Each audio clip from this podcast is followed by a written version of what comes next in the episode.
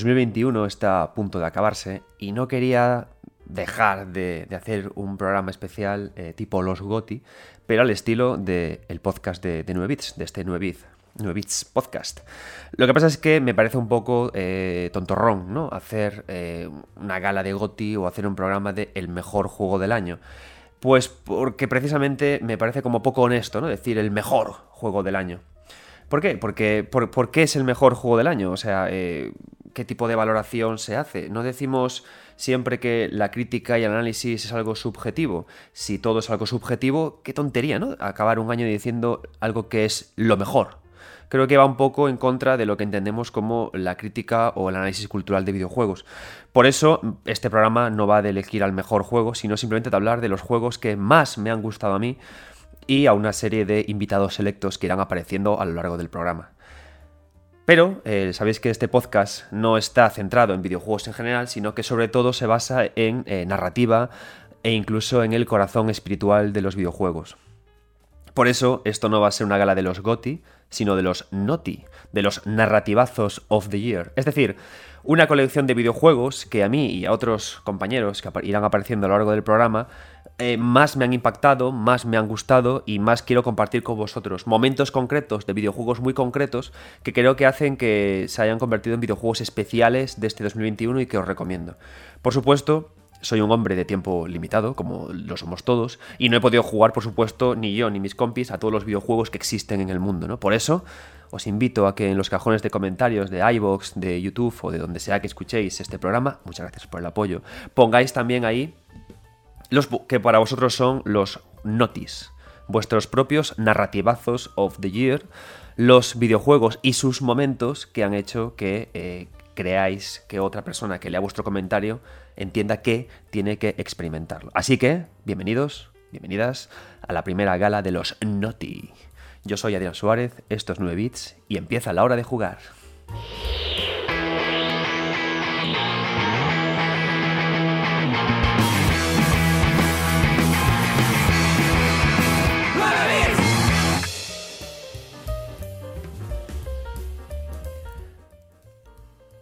Hay una cosa muy cómoda de hacer programas eh, o hacer un podcast que de lo que hablas de narrativa. Como sabéis, eh, narrativa no es igual a historia, narrativa es el cómo se cuenta esa historia, los trucos que los desarrolladores emplean para que esa historia sea jugable, sea interactiva, se esparza a lo largo de un videojuego y nos llegue, ¿no? Entonces, a mí lo que me gusta del videojuego son esos trucos, ¿no? esas triquiñuelas, esos finales múltiples de Yokotaro, ese, esa interacción entre Iko y Yorda. Em, eh, en ICO, ¿no? Entonces, eh, cuando hablo de los narrativazos of the years me refiero a eso. A mí ya hace tiempo que las historias en general me importan menos, porque al final si nos damos cuenta todas las historias son las mismas, ¿no?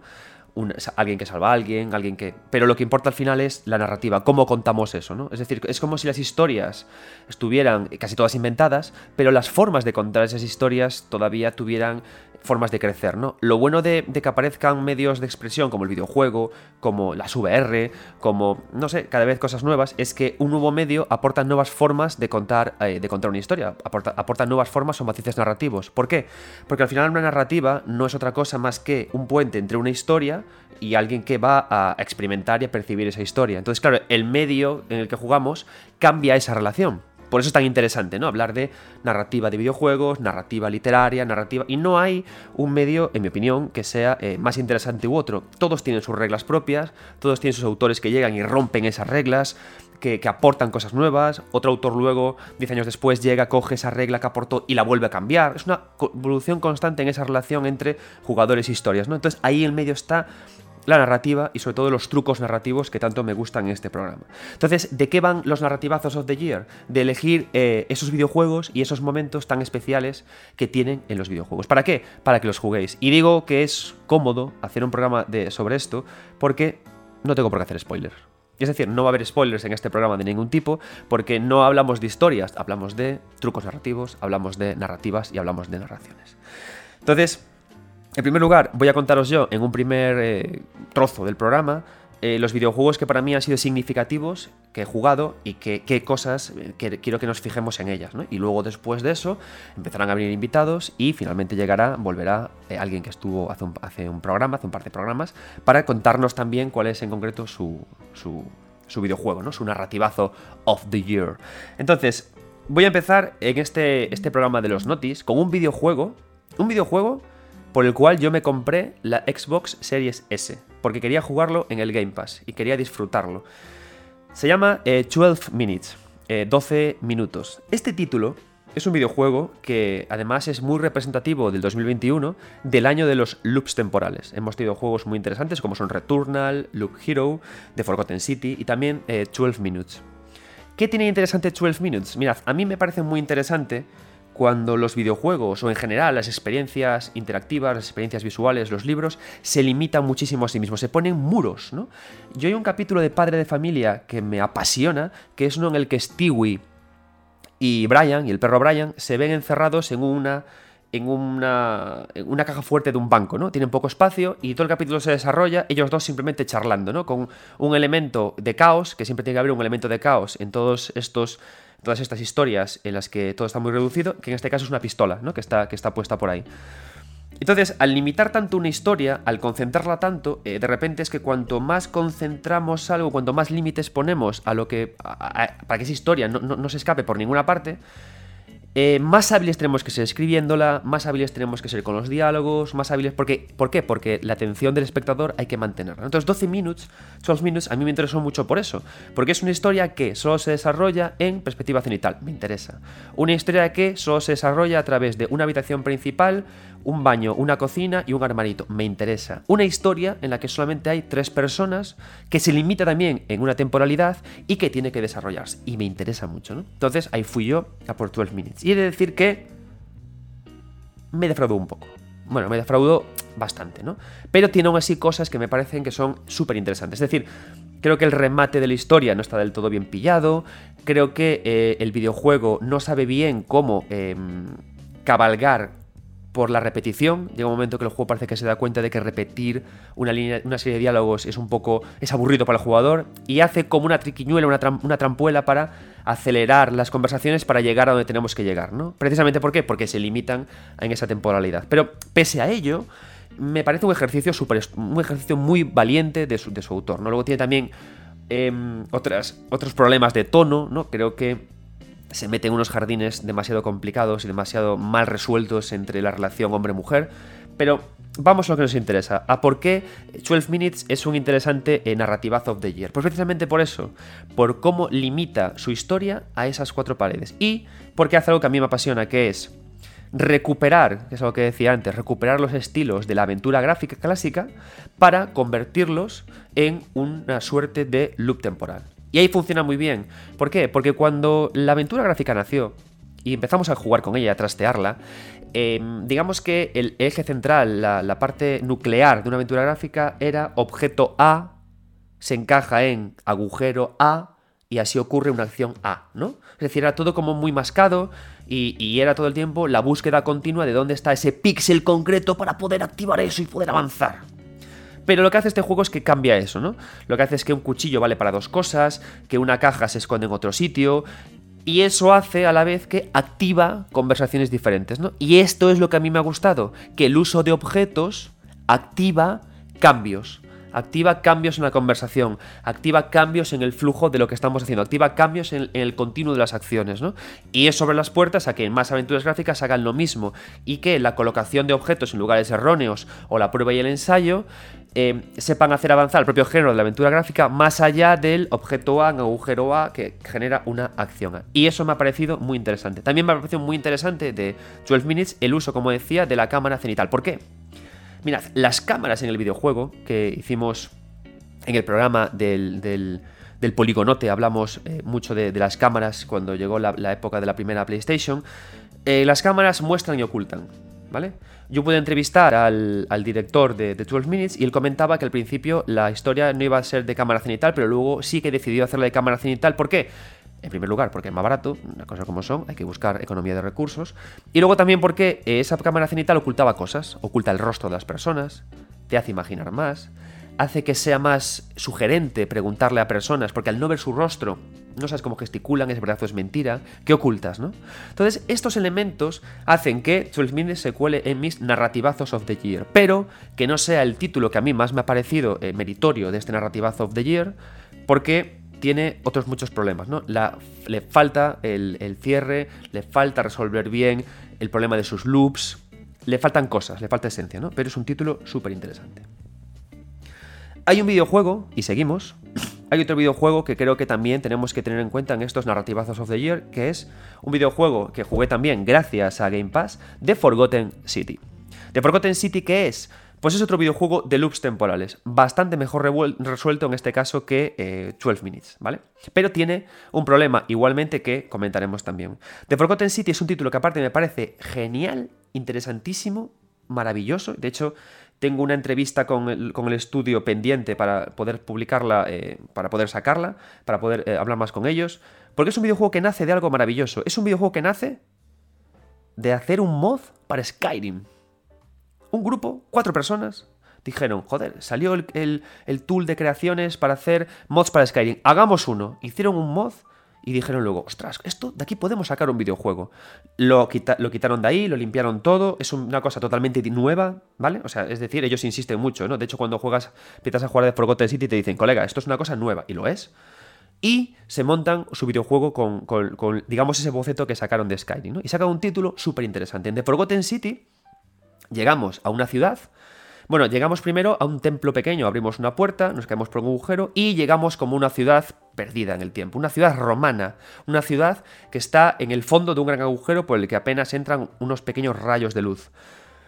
¿Y qué pasa? Que en esta pequeña ciudad tenemos que empezar a hablar con unos y con otros, ¿no? Llegamos al magistrado, al, digamos entre comillas, al jefe de la ciudad, y nos cuenta que hay un problema, viven ahí encerrados, y que hay algo que ha hecho que a mí el juego me interesara, lo que se llama la regla de oro. Me encantan las ficciones en las que la propia ficción se impone reglas propias, ¿no? Pasa como, por ejemplo, cuando leemos el manga de Death Note, ¿no? Que es un juego, es un manga que funciona como un cañón porque el, video, el, el propio manga se impone reglas. Tienes que.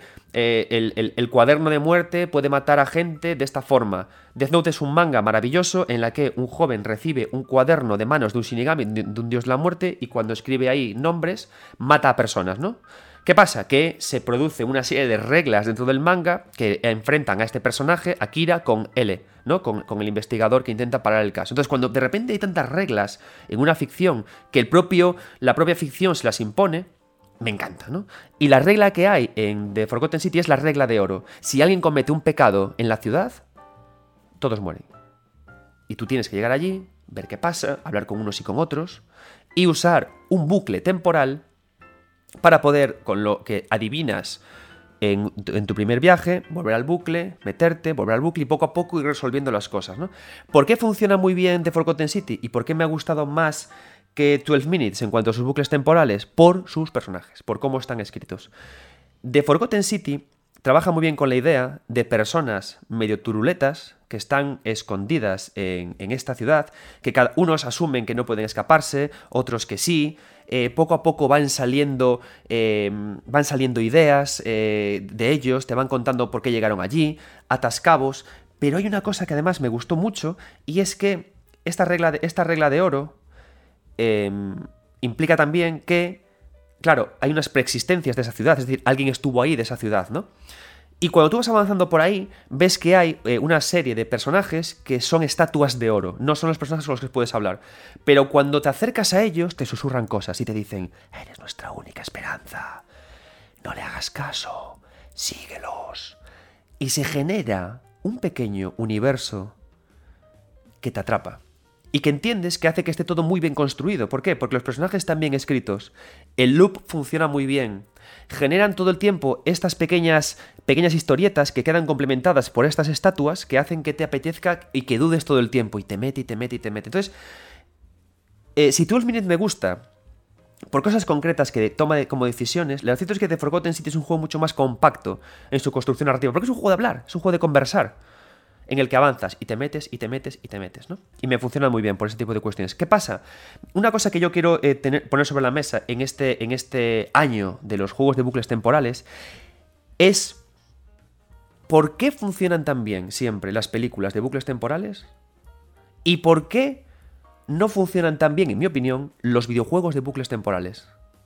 Por las elipsis. Mirad, las películas de bucles temporales, vámonos al Día de la Marmota o al que queráis, presentan un personaje que va y viene en el tiempo, va y viene en el tiempo, va y viene en el tiempo. ¿Y qué pasa? Que en la película llega un momento en el que cuando el personaje decide experimentar con estos bucles, lo que hacen es que meten elipsis. Y lo que hacen es que cortan trozos concretos, tramos concretos, que no son divertidos, porque sería la repetición, la persona se levanta, hace no sé qué, y de repente y, rápidamente lanzan al espectador con la parte nueva que experimenta en ese bucle. Entonces funciona muy bien porque el ritmo es bueno, pero ¿Dónde se la juega un videojuego de bucles temporales? Justamente ahí, porque el videojuego cuando te lleva atrás en el tiempo para volver a iniciar, te obliga a repetir cosas. Y no siempre esa repetición es agradable, esa repetición cansa. ¿Por qué? Porque además te puedes equivocar.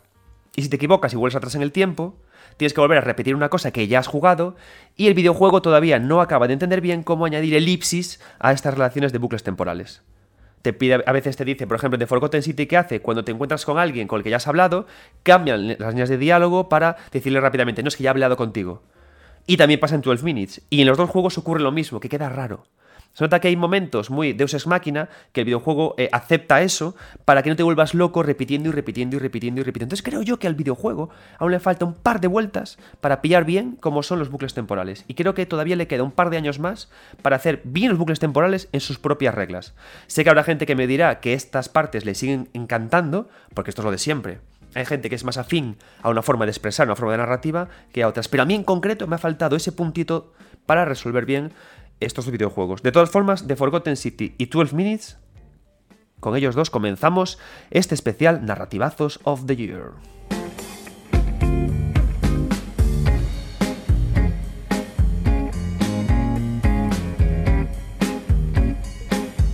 Y tras esta pausa musical, vamos a dar entrada a, nuestro primer, a nuestra primera invitada de, este programa, Brenda Iaconi, antigua Mundo Gamers, actual militante de noticias en 3D Juegos, nos viene a recomendar su Narrativazo of the Year. Supongo que a estas alturas del medio ya no hace falta ni comentar que el videojuego ha permitido abrir unas vías de narrativa y comunicación nunca vistas en otros medios culturales como pueden ser la literatura o el cine. Y es por ello que, cogiendo este último medio que he citado, hay muchos directores de cine que se han fijado en el videojuego para ver cómo se pueden explorar todavía más, vías narrativas, más caminos eh, con los que construir historias.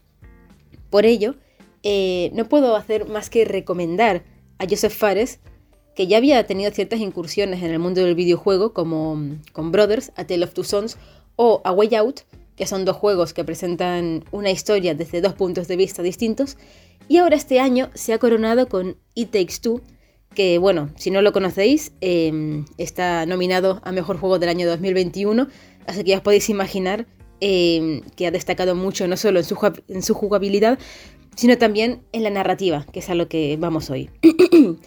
It Takes Two tiene una premisa bastante sencillita, muy poco original realmente.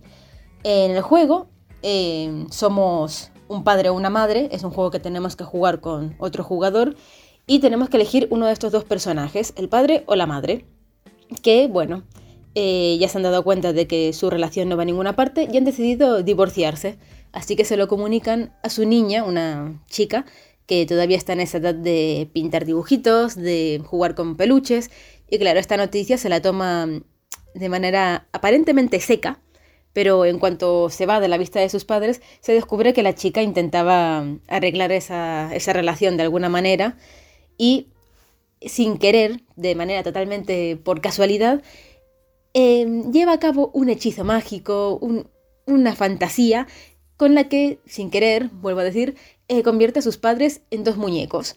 Y estas personas, ahora ya convertidos en pequeños muñecos de arcilla y de, de cuerda, me parece, Em, tienen que volver a sus antiguos cuerpos de alguna manera. Por lo tanto, ya veis que viene a ser la típica historia de dos personas, bueno, en este caso dos personas que pierden su cuerpo y tienen que volver a su situación original de alguna manera. Así que ya veis que es muy sencillito. Sin embargo, Joseph Fares, el director, lo que hace en este juego es ir más allá en cuanto a la exploración de uno de los campos más complicados, más difíciles que hay en el mundo y que nos toca personalmente a los seres humanos, que es el de las relaciones románticas. Y realmente lo hace de, una manera magistral, utilizando la narrativa del videojuego y me parece una maravilla y por eso no hago más que recomendar este juego. Para empezar, bueno, eh, It Takes Two llama mucho la atención por todo el dinamismo que hay en su jugabilidad, todos los mundos fantásticos que se van visitando y todo lo que ofrece a nivel de movilidad, eh, a nivel de plataformeo, de pensar, de puzzles y claro, son enigmas que vamos resolviendo gracias a que jugamos con otro jugador. Así que ya os imagináis que los puzzles son un poco más extensos en ese sentido.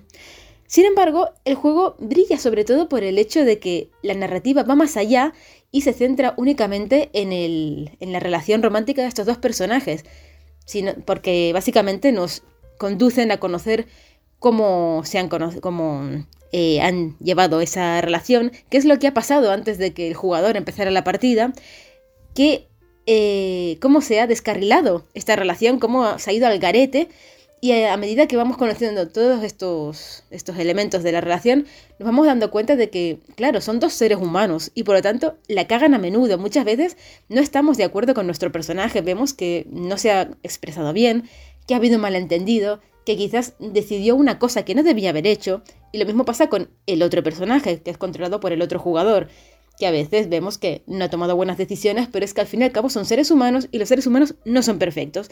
Y es esto lo que explota tanto y Takes Two al presentarnos una historia con mucho dinamismo, mucha movilidad en su jugabilidad, elementos fantásticos que encantarán a cualquier persona y que además su historia presenta altibajos, altibajos perdón, en, su, en su historia, en su argumento, como para que nos demos cuenta de que las cosas no van siempre para adelante, no van siempre sobre ruedas y sobre todo si estamos hablando de una relación romántica, que es un ámbito muy muy complicado para cualquier persona que haya vivido esta clase de relaciones, ¿no? Estas cosas se pueden ver no solo en esta estructura de jugabilidad y cinemáticas, en estas cinemáticas se nos dan pequeñas píldoras en las que conocemos todo lo que ocurre con la relación, cómo se llevan con la hija, qué ha hecho cada uno por la hija y cómo se ha ido todo al garete. Y también a todo esto se le añade el tema de los escenarios, que como ya he dicho son como niveles muy fantásticos y que en, en este caso se relacionan mucho con lo que, lo que vive la hija, que al final de todo sigue siendo el núcleo principal que mantiene esa relación, al menos hasta el momento en el que los padres han decidido divorciarse. Los escenarios son la mar de fantásticos, con elementos muy muy chulos, muy plataformeo, muy de, pensar y de maravillarse con todos los paisajes que vemos realmente. Y lo vemos, eh, por ejemplo, en un árbol en el que se desarrolla una batalla entre las ardillas que han formado un ejército y las avispas, o un mundo espacial que nos lleva a experimentar la gravedad cero, por ejemplo. Y al final todo esto no acaba siendo más que representaciones que más que llevarnos por distintos obstáculos, también son visiones de, cómo la niña pasa tiempo de calidad con sus padres y cómo ella los percibía, por ejemplo, en el mundo espacial que he comentado. Em, la niña tiene realmente un interés por esta clase de ciencia y lo representa pues con cosas muy fantásticas, muy chulas, eh, mucha gravedad cero, como ya he comentado, que realmente lleva mucho la atención en este juego. Y em, al final acaban siendo como elementos que conjuntan toda la visión de la niña, todo lo que le gustaba jugar con sus padres, aprender de ciencia con su madre, etc.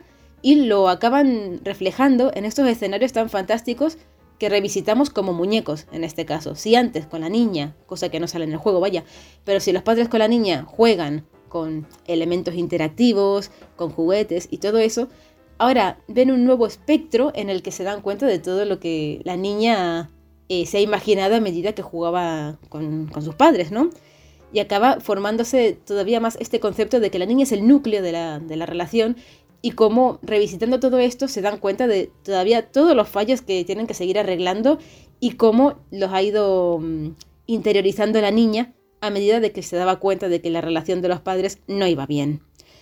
Por último, eh, y no por ello menos importante, mm, no puedo hacer más que destacar los minijuegos de It Takes Two que realmente se han convertido en uno de mis elementos favoritos de todo el juego, que no, bien, son, más que, no son más que juegos pequeñitos que dan cierto, cierto elemento anecdótico a toda la aventura y que no te aportan nada. Sin embargo, son juegos tan, tan curiosos, tan variados y em, aportan ese grado de competitividad entre los jugadores, pero una competitividad amistosa, de, venga, vamos a jugar, has ganado tú, bueno, pues ahora quiero la revancha, ¿no? Que es muy divertido este juego. Ah, que ahora estamos a empate, bueno, pues juguemos otra a ver quién se queda este, este trofeo invisible, porque realmente no se gana nada en estos juegos.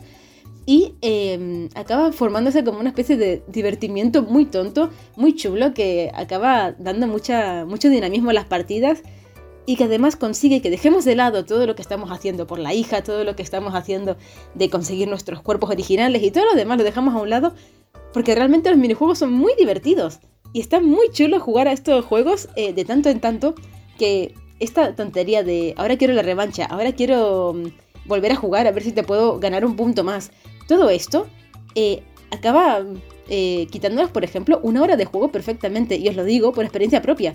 Así que imaginaos eh, esto como también influye en el tema de que los padres juegan un poquito, se relajan, se, pican mucho entre ellos y por lo tanto sí que acaba conformándose como un elemento más de esa narrativa de decir, vale, sí, la relación se va garete, la relación pasa por muchos problemas y cada uno la ha cagado a su manera. Pero es que al final seguimos teniendo esos momentos pequeños que los disfruta cualquier tipo de pareja romántica, que mira, nos da un momento de felicidad de tanto en tanto, un minijuego con el que nos, entretenemos un poquito, que después seguimos con nuestras vidas, pero oye, que ese entretenimiento, esa diversión eh, cortita no nos la quita nadie. Por ello, eh, y después de deciros todo esto, no puedo hacer más que recomendar It Takes Two, sobre todo que lo juguéis con vuestra pareja, porque jugarlo con un amigo o, jugarlo con vuestros hijos, si jugáis a videojuegos con ellos, no tiene el mismo impacto emocional que cuando lo juegas con tu pareja, porque realmente eh, su premisa, aunque ya he dicho al principio que el argumento como tal es sencillito, todo lo que explora eh, a nivel de relaciones románticas dan mucho que pensar, empatizas mucho con los personajes y al final dices, jolín, es que entiendo un poco todo lo que están pasando los dos, entiendo un poco mi personaje, entiendo un poco al otro personaje y realmente un juego que te llega a, conectar así con el juego y con tu pareja, realmente es digno de decir, vamos a darle una oportunidad porque vale mucho, mucho la pena. Muchas gracias, Brenda. De lo que ha comentado Brenda, súper interesante, hay una cosa con la que quiero quedarme, además de recomendaros también que juguéis a It Takes Two y que lo tengáis muy en cuenta para vuestros narrativazos of the year personales, Em, ella comenta que es súper interesante la forma en la que al final los escenarios acaban condensando información y acaban condensando potencialidades narrativas para explicar cómo funciona el, mundo de juego, ¿no? De Day Takes Two. Yo ahí quiero pararme también en otro que, eh, es fundamental en este año que mencionemos, que es eh, como uno de los candidatos a narrativazos of the year, que es Psychonauts 2. Mirad, si a mí algo de esta generación me está gustando, que también se puede ver en, en, en A Rift Apart, es el uso del cambio rápido, vertiginoso, de fase a fase dentro del mismo escenario, ¿no? De, esas puertas que se abren y te llevan a otra parte.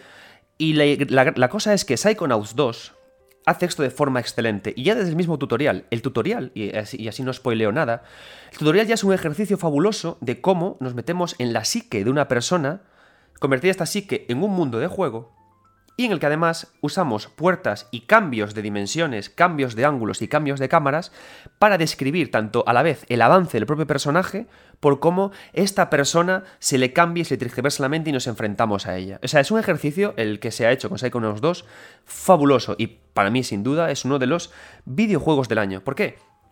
Porque eh, narrar en videojuegos, como decía al principio del, podcast, no es eh, tirarnos cinemáticas, ¿no? Es explicar y explorar qué formas tiene un medio, de un medio en sus reglas para conectar jugador con esa historia, ¿no? Es cómo hacemos ese puente. Y por supuesto, la interacción tiene que estar siempre ahí. Yo la valoro un montón. Cinemáticas están muy bien. Pero cuando hay interacción de por medio, es genial, ¿no? Y el ritmo que consigue Psychonauts 2 dejándonos jugar y a la vez contándonos historias sobre personajes por sus sueños a través de la rápida transformación, transfusión y explosión de escenarios de mundo a mundo, hacen que merezca mucho la pena trabajar aquí, ¿no? Y por supuesto, una de las cosas buenas, las bondades que tenemos con la evolución de la técnica y de, las potenciales gráficas de las consolas y de las velocidades de procesamiento, es que a través de los escenarios sean capaces de contarnos más, de participar más en el proceso contado y de funcionar siempre eh, mucho mejor y darnos mucho más este tipo de experiencia. ¿No? no solo siendo explosiones ricas a nivel visual, también a nivel eh, narrativo, ¿no? Y eso hace que Psychonauts 2 sea otro de los fundamentales narrativazos of the year. Pero no únicamente Psychonauts 2 es el videojuego que ha destacado este año en cuanto a la forma en que trabajar con los escenarios. Mirad, recientemente ha salido en Switch un juego que me ha encantado, Shin Megami Tensei 5 tenéis un capítulo especial dedicado a este videojuego eh, en, este podcast, en, el, anterior, el anterior del anterior a este, y ahí explico a tope el, videojuego y sobre todo el corazón de, espiritual de, la, de, Shin Megami Tensei, ¿vale? Pero ¿por qué Shin Megami Tensei 5 me ha gustado mucho también a nivel narrativo? Shin Megami Tensei 5 no es, un, título que sigue un poco a juntillas los esquemas de los anteriores Shin Megami Tensei, pero ¿qué es lo nuevo? ¿Qué es lo que cambia? ¿Por qué me ha gustado? Sus escenarios, de nuevo sus escenarios. Mirad, no, tranquilos, no voy a entrar en spoilers, pero Shin Megami Tensei 5 me transforma en el Nahovino y me traslada a un mundo devastado, un mundo apocalíptico, ¿no? A un mundo en el que la Tierra eh, se ha, hecho catapum chimpum. Y me lleva ahí. Entonces, el videojuego tiene que construirme como jugador el relato a mi alrededor de que estoy en una Tierra como del futuro convertida en infierno. Entonces, el videojuego a medida que voy avanzando me explica en qué zonas de Tokio estoy, pero a la vez yo esas zonas las, encuentro totalmente destruidas.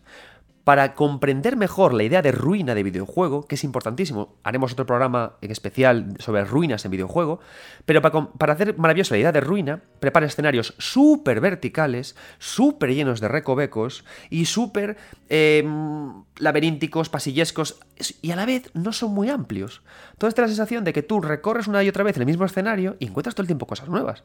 Pero esto funciona en la narrativa, porque te da una sensación de mundo fabulosa, y te da una sensación de que tú estás caminando y a la vez se te está contando cómo es ese Da'at, ese mundo en el que has metido, cómo son las ruinas de Tokio. Eh, ¿Por qué? Porque hay una zona que sube con una carretera, por debajo hay unas ruinas que se esconden hacia abajo, hay recovecos, los demonios hacen pequeñas grutas y pequeñas fortalezas para ellos mismos, pequeñas guaridas, y funciona muy, muy, muy bien. Eso sí, hay que decir una cosa, del mismo, del mismo modo que eh, alabamos cosas que tienen nuestros narrativazos of the year, también hay que señalar cosas que hay que seguir mejorando, ¿no? Si hablábamos de que 12 eh, Minutes o The Forgotten City eh, tienen como tarea pendiente en el mundo de los en el, en el, mundo de los juegos con loops, en especial de los juegos con loops muy centrados en conversaciones, que es donde más se nota, porque cuando hay jugabilidad mecánica la cosa cambia, los videojuegos JRPG, aunque estén evolucionando mucho en este sentido, niños, personaje mudo, hay que mirarlo ya hay que dar unas vueltecitas, ¿vale? Porque aquí juegan un poco, pasa como, como con, persona, con Persona 5, ¿no? Jugamos un poco a que a veces hace como que habla, otras veces como que no. Queda raro, ¿vale? Hay muchos momentos que se nota que hay una tensión muy grande entre el pasado de la franquicia y lo que queremos de ella y lo que se exige ya, ¿no? Creo que el problema con los personajes mudos es cuando ya tenemos gráficos potentes que le ponen la cámara en la cara al personaje. Cuando jugábamos en NES o en Super NES o incluso en Play, daba igual, porque como no veíamos bien los labios, la cara, nos colaba que no hablara. Pero claro, ahora que ya cuando le ves la cara y ves todo el tiempo al tío así, mudo, solo moviendo la cabeza, queda muy raro, ¿vale? Y sí que se pronuncian ciertas disonancias que quedan bastante raretas, bastante, bastante raras, ¿vale? Pero aún así, Shin Megami Tensei 5 y Psychonauts 2 destacan a nivel narrativo por cómo trabajan sus escenarios para poder contar sus historias. Y hacen que vayan como un cañón. Os recomiendo los dos porque hay que recomendarlos, ¿no? Y, ya que estamos con Shin Megami Tensei 5, y sin irnos de las japonesadas, vamos a traer a otro clásico de Mundo Gamers, a nuestro querido Rafa del Río, a ver cuál es su narrativazo of the year.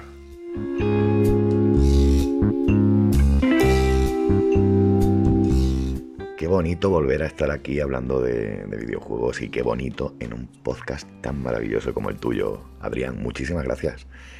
Y bueno, yo no, no, no, sé si voy a traeros el juego narrativamente eh, espectacular del año, pero sí que es verdad que creo que, es un videojuego del que hay que hablar porque supone un, punto de ruptura interesante en la saga de cara al futuro. Y me refiero a, a Lost Judgment, ¿no? Porque ya sabemos que, el amigo Toshihiro Nagoshi ha dicho que, se pira, se ha pirado, se ha, ido de, de Ryuga Gotoku Studio y se ha ido también de Sega. Y se va a Netis, en principio, ¿no? A esa compañía china especializada en juegos de móviles que cada vez está más presente en todo el planeta. Y bueno, ¿por qué quiero hablar de Toshihiro Nagoshi? Pues porque creo que tiene un trabajo narrativo estupendo a sus espaldas que, a veces pasa un poquito desapercibido por cómo se centra en la narración, en la historia, en los guiones. Y esto hace que no, que no seamos de capaces de ver o que no aplaudamos todo lo que hay detrás, toda esa narrativa a través de la experiencia del videojuego, de lo que nos hace sentir. Y me gustaría pues hablar un poquito de ello. Hay que recordar que si hablamos de Toshihiro Nagoshi, hablamos de un señor que empezó, bueno, que trabajó, que formó parte del equipo de AM2 de Yu Suzuki y que estuvo involucrado en, en Shenmue, el famoso Shenmue. ¿Y por qué digo esto? Porque Shenmue, eh, ahí donde lo vemos, tenía también un trabajo, una narrativa maravillosa detrás de, cómo mm, planteaba su discurso, de cómo planteaba esa aventura de, de Ryo Hasuki y que hacía que, pues al salvar a ese gato o, al hablar con Inesan o al realizar las distintas tareas eh, y, exploraciones que podíamos realizar por el eh, por Yokohama, ¿no? Por, por Yokosuka, eh, iba explicándonos su mundo. Pero bueno, no estamos hablando de Shenmue, eh, estamos hablando de, de Lost Jammen y de cómo eh, Shenmue, Yu Suzuki eh, inspiraron, imbuyeron su forma de ver el videojuego en Toshihiro Nagoshi, que luego mm, llevaría esta forma, esta inspiración a sus juegos de una forma muy diferente a la de Suzuki, pero con un nexo común a nivel narrativo, o eso me parece a mí, ¿no? Esa, es la impresión que me da desde el primer Yakuza. La saga, bueno, los juegos de Toshihiro Nagoshi han cambiado muchísimo. Han sufrido una evolución muy curiosa desde ese primer Yakuza, que más allá de las actividades, pues tampoco te planteaban una forma de comulgar con el, con el entorno y con la, y con la, con la aventura. Pero sin embargo, yo creo que Los Jammen podemos decir que es la obra mm, definitiva de Nagoshi. Es donde más se vuelca a nivel narrativo con perdón de Yakuza Like a Dragon, que demuestra el, amor de Toshihiro Nagoshi por la obra de Yuji Horii, ¿no? Por, por Dragon Quest. Pero en este caso, yo creo que aún manteniendo esos elementos que le influencian de Dragon Quest a la hora de eh, plantear su videojuego, eh, esos, eh, ese farmeo de, de, objetos, esa necesidad de que el jugador se enfrente a una aventura más a pesar de estar basada en un mundo realista, de un detective que es abogado, creo que consigue transmitir esos elementos de aventura tradicional de toda la vida que hace que, joder, yo que sé, que entren también, ¿no? Los juegos de Ryuga Gotoku Studio y, y las historias de, de Nagoshi. Para mí los Jammen, dejando a un lado el guion, dejando a un lado la historia, que es espectacular, dejando a un lado un poquito eh, los elementos más, más de narración que de narrativa del juego, eh, me gusta mucho porque funciona con, una narrativa que yo creo que es lineal, porque realmente es lineal. Va de A a B, no hay, no hay tampoco grandes opciones de cambiar, de, ramificar la historia por distintos derroteros y tal, pero es una narrativa lineal que va en paralelo, con muchísimas más formas de hacer que el jugador comprenda eh, el mensaje del juego a muchos niveles.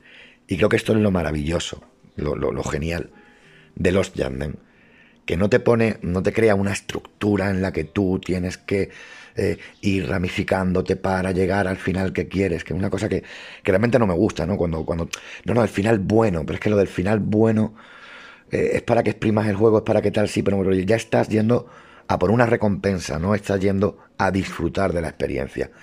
Pues voy a tener que recoger 20 no sé qué, o voy a tener que hacer no sé cuánto, o aunque me apetezca cargarme a este tío, no me lo puedo cargar si quiero, no me gusta. Y es algo que gracias a Dios los Yanden no hace.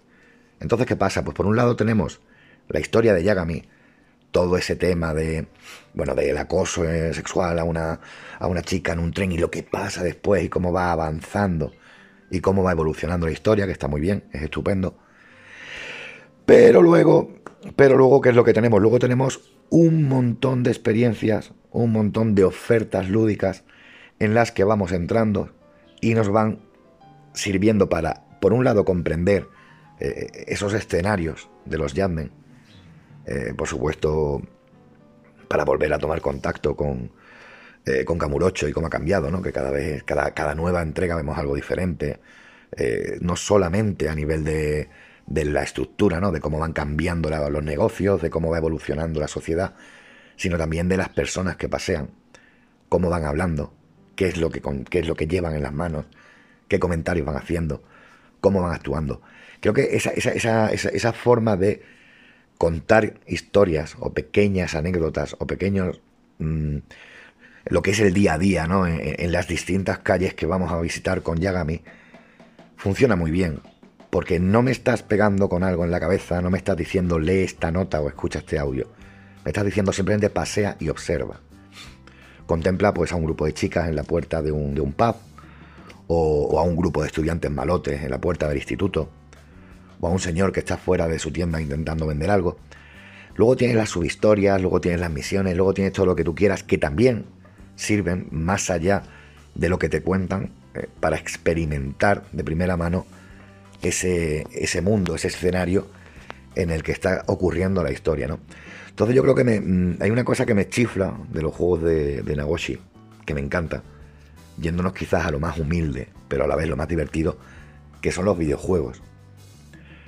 Me gusta que, cuando, cuando crea una obra, eh, desde ya, desde que trabajó con Yu Suzuki y Shenmue, y esa posibilidad de jugar al Afterburner o de jugar a, a, al Outrun, que mantenga eso, ¿no? Que mantenga esa necesidad de, oye, pues te vas a tomar un rato libre, vas a entrar en los recreativos, en el Sega Park, que por cierto qué pena que cerró el de el de Kabukicho, creo que fue, ¿no? Sí. Y, vas a echar unas partidas y, ahí vas a conocer a gente y ahí vas... Eh, me parece genial. Creo que es una forma de, por un lado, tomarte una pausa y por otro lado, recuperar una parte de, de, tu, de tu pasado. Pero es que luego tienes eh, esos otros minijuegos, que son actividades que lleva a cabo eh, Yagami, y que te hablan de su mundo. Y te ayudan a profundizar en ese lore, y te ayudan a sentir lo que es estar viviendo en esa sociedad, estar moviéndote en esa sociedad eh, y ser parte de esa sociedad, que al final es lo que, es lo que realmente Toshihiro Nagoshi más critica, y me encanta desde el principio esa forma de, hacer una crítica de, la educación japonesa, esa forma de hacer una crítica de un, perdón, de un sistema educativo, de un sistema judicial que, tiene mandanga, ¿no? Cuando te dicen, no, no, es que el 95% de los casos procesados en Japón eh, se encuentran culpables. Eh, es súper difícil que, un abogado consiga demostrar que un, que un acusado es inocente porque la policía japonesa es la mejor del mundo y es como una lacra eh, que se diga que no, que han detenido a alguien sin tener que detenerlo. Una cosa que desde luego es una puñetera locura, ¿no? Y, el amigo Nagoshi nos hace una crítica de todo esto y hace que para que tú entiendas lo que estás criticando, para que tú te indignes con esta situación, em, pases por determinadas actividades, por determinadas historias, siempre con ese trasfondo tan, tan Kentaro Miura, eh, de, que los, del honor, de la bondad, de, la lealtad, que, funcionan muy bien. Pero que yo creo que funcionan bien sobre todo por eso, por lo que te hace experimentar en cada minijuego. Eh, que ahora, por ejemplo, em, para establecer la diferencia entre Yagami y, el amigo Kiryu Kazuma, ¿no? Que ahora puedes sacar el mobatín y sientes la ciudad de otra forma y en cualquier momento sacas la cámara y buscas pistas y experimentas ese ser detective que luego, mm, pues no lo sé, cojas una moto y, para solucionar una serie de problemas que vas a encontrar en la parte secundaria de la, de la, historia, pues tengas que aprender a, montar en moto y a enfrentarte a no sé qué, o tengas que aprender a boxear. Y tengas que ir muchas veces y entrenar muy duro para poder vencer a determinados oponentes, para poder escalar y llegar a hablar con quien tienes que hablar para solucionar la misión de turno, o que tengas que trabajar eh, en un laboratorio de, robótica del instituto, y que al principio es todo muy sencillo, pero luego, joder, la, la hecha las misiones de robótica, eh, con un juego de estrategia en el que además tienes que desarrollar elementos, claro, para desarrollar estos elementos vas a tener que buscar determinados ingredientes, no sé, o determinados recursos, todo eh, de una forma que lo que intenta buscar es la sensibilidad en el jugador, la conexión entre el jugador y no solamente lo que se está contando, sino también los actores que, participan en el mensaje que se intenta transmitir, que, empatices con esos, con esos estudiantes, ¿no? con, esa, con esos profesores que intentan solucionar la cosa de aquella manera. Eh, no quiero hacer un spoiler. Y, que, haya una conexión entre autor, como siempre decimos, que creo que es lo más importante, y entre emisor y receptor, ¿no? entre autor y jugador. Y creo que para mí los Yanden esto lo hace súper bien. Coger un juego y, crear un juego, eh, convertirlo en una locura porque al fin y al cabo hay altísimas dosis de locura eh, en la obra y, en, la cabeza un poco de Toshihiro Nagoshi. Es un personaje muy particular que gracias a, ese particular genio que tiene, eh, consigue darle su toque a sus videojuegos. Conseguir que toda esta locura, toda esta maraña de experiencias que parecen sin sentido, que luego se unen a, las submisiones, que ahora hablaremos de ello, y que todo esto forme un todo, valga la redundancia, llegue al jugador y consiga que experimente determinadas situaciones para conectar con la historia, para que cuando, en esa parte más directa de la narración, de la, historia, cuando te están diciendo que está pasando esto a través de cinemáticas o a través de, guiones, o a través de expresiones faciales de los actores, ¿no? de los personajes del juego, eh, que tú realmente recibas ese mensaje como propio, que no sea simplemente ver una película y bueno, poder empatizar más o menos, sino no, que realmente eh, cuando te hablan de qué bien que estás, eh, que, listo eres por estar haciendo tal, o qué inteligente por haber conseguido tal, o, o qué torpe por hacer cual, o qué malo eres, sobre todo al principio, y unos momentos muy divertidos, ¿no? Eh, eres tú el que has metido la pata, eres tú el que has conseguido el logro, eres tú el que... Y, creo que es una forma de narrar maravillosa a la que se suman lo que ya es el punto, el punto súper mega propio del amigo Nagoshi, que son las subhistorias, ¿no? Que son todas estas eh, que es aquí por, lo que decía antes, lo del tema de la, narrativa lineal, pero en paralelo, ¿no? Porque son un montón de anécdotas, un montón de situaciones que te van ayudando a entender mejor a Yagami, a entender su motivación. Es curiosísimo si eres, si eres jugador eh, asiduo de la saga Yakuza, cómo eh, Yagami y, y Kiryu y Kazuma actúan de forma diferente, reaccionan de formas diferentes, pero al final siempre terminan pasando por, una serie de actos de, estas pequeñas comedias o, a veces drama en los que el resultado siempre termina más o menos siendo el mismo, ¿no? Que si una pelea, que si no sé qué. Eh, ahora ya tenemos algunos añadidos como el uso de un dron o, tener que viajar. Pero es muy curioso porque a través de estas submisiones que podemos hacer o no, que podemos decidir cumplir o no, vamos cada vez más profundizando en, el lore de, Yagami, de, las ciudades en las que vive, que más que un lore es, una sociedad real, ¿no? Y, en lo que el amigo Nagoshi quiere transmitirnos, volvemos otra vez a ese punto, que es lo más importante. No quiero haceros spoiler, pero creo que hay determinados momentos, determinadas historias, subhistorias, perdón, en los Yanden, que te que crean, digamos, el calvo de cultivo, o mejor dicho, el ánimo perfecto en el jugador para lo que va a venir después, ¿no? Entonces hay un momento dado en el que vives una subhistoria muy divertida, porque es muy divertida, con un final eh, un poco tópico, pero que, pero que te deja con un con el corazón alegre, ¿no? Digamos, ¿no? Y, y con un qué bonito, como, como está aquí el amigo Yagami salvando a todo el mundo, es capaz de, de, cualquier cosa, yo soy capaz de cualquier cosa, y luego te viene una bofetada tremenda eh, de la historia principal, que te deja con una mm, con un mal cuerpo, sinceramente, que también viene muy bien para lo que luego va a venir, ¿no? Y esto no deja de ser un poco de manipulación a través de la historia, pero, pero que en determinados momentos también se convierte en, este, en esta narrativa plural, en paralelo, que va llenando todos los huecos del personaje de, del amigo Yagami. Me gusta mucho también eh, ver la evolución que ha sufrido Nagoshi, ya sabéis que me salgo del tema, pero bueno, ya sabéis cómo soy. Y me gusta ver la evolución, de Nagoshi eh, en temas sociales más de actualidad, ¿no? Mm, creo que es maravilloso que, que Kiryu Kazuma, que al principio tenía una serie de comentarios o de, puntos de vista sobre lo que ocurría, que, eran un poquito de, pues del siglo pasado, al fin y al cabo el juego era del siglo pasado, y cómo ha ido evolucionando ya en, ya en Yakuza Song of Light, en el último Yakuza, Kiryu Kazuma era una persona menos dada a juzgar y más dada a aceptar y a entender y a abrirse. Eh, pues bueno, con Yagami, obviamente, eh, el amigo Takayuki, pues lógicamente es, más joven, es de este siglo. Bueno, no ha nacido en este siglo, pero bueno, es más moderno, aunque no pudo vivir la, adolescencia que está viviendo ahora en, los Yanden.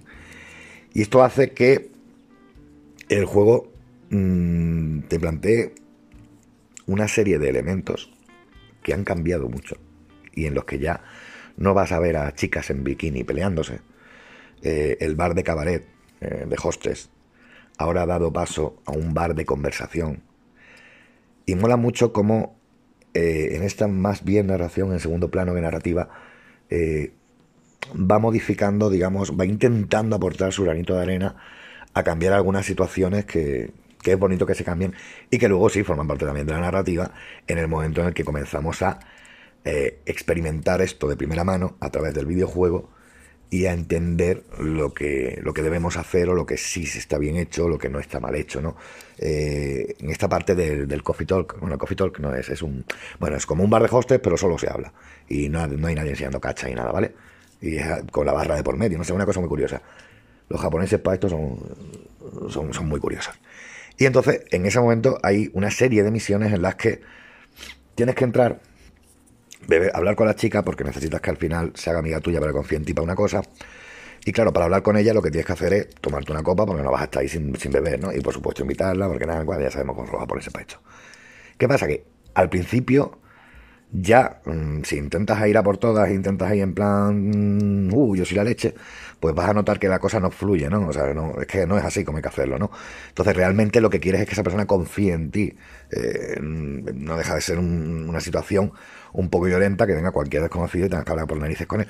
Y entonces a, través de ahí, a través de cómo vas experimentando esa misión, vas viendo cómo ha cambiado la mentalidad del autor, cómo se ha ido adaptando a, comprendiendo lo que hay que modificar, que no solamente por este tema, ¿no? sino en 40.000 temas más, y, que sirve a la vez eso para mandarte el, mensajillo del juego y, lo que quiere comunicar, no solamente en el juego en sí, sino también como autor, ¿no? como, como parte del desarrollo de los videojuegos y más con un autor que, si bien en ventas aquí en Occidente puede que funcione mm, regulera, en Japón sigue siendo, sigue funcionando muy bien y precisamente en Japón es donde es más importante que, llegue ese mensaje. Así que nada, yo no sé si al final os he hecho más bien un, un, monográfico de, la vida de Toshihiro Nagoshi y cómo ya no sexualizan las mujeres, pero, pero creo que, que, bueno, que eso que es interesante ver cómo a lo mejor juegos que parecen más tradicionalistas que parece eh, que, lo único que hacen es eh, contar historias y tal y cual y no sé qué, de fondo sí que sí que tienen una narrativa curiosa que no sería capaz, o que no sería, perdón, posible en otros campos del ocio, eh, ni en el cine, ni en el teatro, ni, ni en la literatura, ni en la ópera, ni en la... Ni en, ah, joder, ya me había entendido. Y que, y que a veces queda oculto por eso, ¿no? Por el gran trabajo que hace como, como guionista y por el gran trabajo que hace contando historias de forma directa. Pero no, no, no, mm, creo que es importante esto. Habrá que ver a dónde se nos va el amigo Nagoshi con los Benetti, si al final se va con ellos o no. Habrá que ver cuál es el futuro de esta saga que ahora cae en las manos de, bueno, del equipo que está trabajando siempre en ella, pero que lógicamente no va a contar la presencia de Nagoshi. Y oye, que si no lo habéis probado, los Jadmen está muy bien de precio ahora. Echadle un vistazo, porque además creo que, mejora mucho la entrega anterior, que ya estaba bien y sobre todo eh, es interesante tenerlo porque puede que sea el último juego de Nagoshi y eso no son buenas noticias. Y hasta aquí llegamos. Qué bonito es el videojuego y qué bonito todo lo que permite.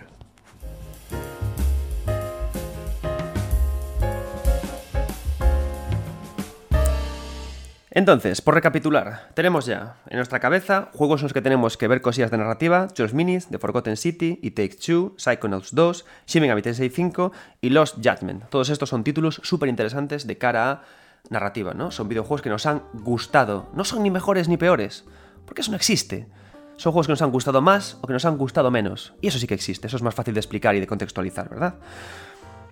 No vamos a irnos de las japonesadas de, mi querido Rafa del Río. Un beso, Rafa, you are the best. Y nos vamos con otro videojuego. Creo que el siguiente videojuego que os voy a decir lo vamos a explicar también en términos narrativos.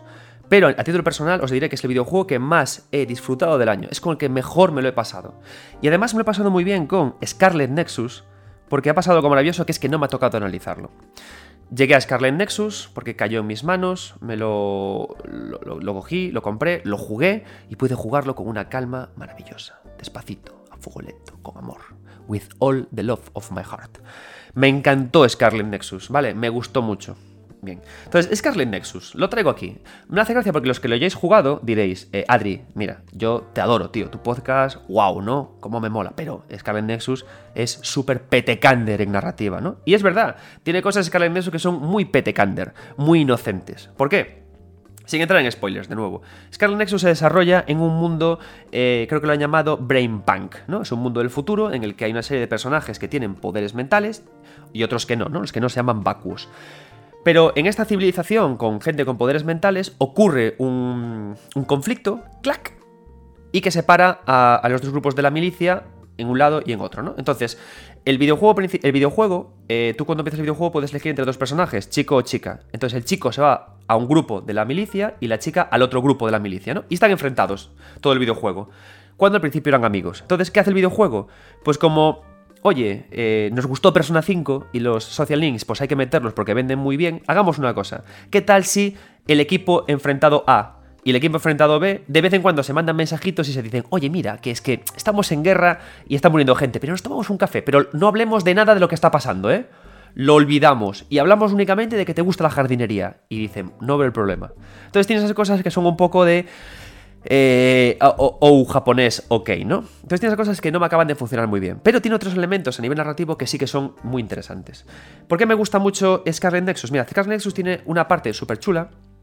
Y es que para empezar, divide el videojuego, el arranque del videojuego, en dos personajes, ¿vale? Y en función de a quién elijamos, tenemos una perspectiva diferente de la misma historia. Esto tampoco es algo nuevo. Esto, por ejemplo, lo ha hecho bastante bien eh, Kingdom Hearts eh, Birth by Sleep. Birth by Sleep nos dejaba decidir entre los tres maestros de llave espada, avanzábamos con ellos por el mundo y en función de lo que ellos veían o no, interpretábamos la historia. De hecho, lo hacía con un poquito más de estilo porque teníamos que jugar con los tres para entender el grueso, ¿no? Pero eso no, ocurre con Scarlet Nexus. Pero es un videojuego que funciona muy bien de esa forma porque plantea el juego muchos misterios y todo el tiempo te está pidiendo que, oye, ¿cómo será con la otra persona? ¿Cómo será con la otra protagonista? Quiero jugar más con ella, ¿no? Y combina además esto con unas cinemáticas muy bien elaboradas que hacen que, aunque no sea lenguaje puro del videojuego, sí que acaban de encajar bien, ¿no? Porque no olvidemos que aunque la cinemática como tal, la cutscene, sea un elemento que corta interacción, cuando funciona bien también a un nivel visual y a un nivel conectado con el anime, puede ser interesante, ¿no? Entonces, Scarlet Nexus a mí me ha gustado a nivel narrativo, ¿por qué? Porque su historia tiene una división en dos personajes y hace que quieras jugar con los dos, que te apetezca, porque tiene unas, escenas cinemáticas muy agradables y además hace una cosa muy simpática y es que busca conexiones con el cómic y las escenas, em, muchas escenas que son en conversación, se producen a la vez con pequeñas eh, líneas de texto en las que aparece silueta del personaje, pero mola mucho porque si os gustan las visual novel, que a mí me molan, me gusta ver cómo también puede evolucionar este género hacia alguna parte, ¿no? Entonces, le mete mucho ritmo porque lo que es el fragmento de texto, la cara del personaje y el fondo que se ve, todo el tiempo cambian, giran, se mueven y tú hasta con el mando puedes incluso hasta moverlas. Y cuando cambias la ropa de los personajes, también cambian en estas escenas. Y eso a mí me encanta porque a mí, por ejemplo, en Tales of Arise me quitó un montón que pudieras quitarle la ropa y ponerse a los personajes, que en las cinemáticas no cambiaran, a veces sí, que el personaje... En fin, cosas, cosas raras que, igual me fijo yo porque soy, soy un rayado, ¿no? Pero Scarlet Nexus aporta cosas muy interesantes en mi opinión, a esta nueva ola de eh, moderna que el videojuego japonés está empezando a, generar, ¿no? Tenemos 13 Sentinels Ring, tenemos Scarlet Nexus, y es una nueva ola de videojuego japonés de narrativa compleja, muy afincada en el anime, que a mí me está funcionando muy bien y, que sigo muy de cerca, ¿no? Por eso precisamente me interesa Scarlet Nexus, a ver hacia dónde va el videojuego japonés con estas narrativas complejas y de cómo está cimentando estos pasitos, ¿no? Y me parece, honestamente, Creo que ese videojuego japonés dio un golpe muy fuerte sobre la mesa con la generación de Taro, Miyazaki y Sueri. Creo que hay ahora, está ahora Kamitani y están los autores de Scarlet Nexus desde Bandai también generando unas nuevas conexiones con el anime que son muy interesantes, muy al amparo de obras como Evangelion y compañía. Entonces Scarlet Nexus, si os gustó 13 Sentinels Ring, perseguidlo. Es muy inocente en lo narrativo, en los trucos narrativos que usa, es, tropieza mucho con ellos, pero propone estas cosas, esta nueva versión de la visual novel estas cinemáticas anime y esta dualidad entre personajes que aunque no acaba de ser un super narrativazo of the year, sí que se queda con un pequeñito premio dentro de, estas menciones que estoy haciendo, ¿vale? Como también se lleva mención otro videojuego pequeñito, Death Door. Death Door es un título indie de un pequeño cuervo en un mundo, un mundo que además es muy bonito porque está construido como si estuviera con dioramas, es una, una visión eh, cenital pero un poquito girada, em, ortogonal, creo que, creo que se llama, en la cual nosotros nos movemos y vamos peleando, ¿no? Vamos pim pam, pim pam. Entonces tiene dos cosas que a mí el juego me han gustado mucho la que más me ha gustado, igual os parece una tontería, pero si os dais cuenta, este podcast en general es como un conjunto de muchas tonterías, ¿no? El otro día eh, hablaba de que para mí el cubo de compañía es uno de los elementos, uno de los momentos narrativos con los objetos más importantes, más impactantes del universo, ¿no? Y me decía Denis en un comentario, pues yo lo vi medio igual, ¿no? Pero a mí las tonterías me gustan mucho, porque de las tonterías se sacan cosas, ¿no? Y una tontería muy bonita que tiene Death Door es que en su mundo, para orientarte, pone carteles que marcan la dirección, ¿no? Por aquí al castillo de no sé quién. Y tú puedes cortar ese, ese cartel con la espada. Y si lo cortas con la espada y vuelves a leerlo, las letras aparecen cortadas. Y yo soy un obseso de eso. De cómo aparecen mensajes en el videojuego, de cómo el jugador interactúa sobre ellos y de cómo puede alterarlos. Y yo cuando vi esto dije, wow, esto se podría poner también como 2.0 eh, en el podcast que hicimos anterior a este, en el podcast que hice anterior a este, de eh, objetos y personajes, ¿no? De cómo narrar con objetos. Porque en ese programa decía, qué guay es cuando aparecen notas manuscritas. Y, por la grafía de la persona podemos leer y entender su estado de ánimo, por ejemplo, ¿no? Ostras, pues qué guay, por ejemplo, que alguien pueda coger esa nota y romperla a la mitad o arrugarla, ¿no? Y entender no únicamente el estado de ánimo de quien escribe, sino también el estado de ánimo de quien lo leyó y quien lo rompió. E incluso entender ¿Veis por dónde voy? O sea, cómo el, manejo del objeto en el videojuego puede ser súper estimulante y súper interesante y súper sexy ninja fashion.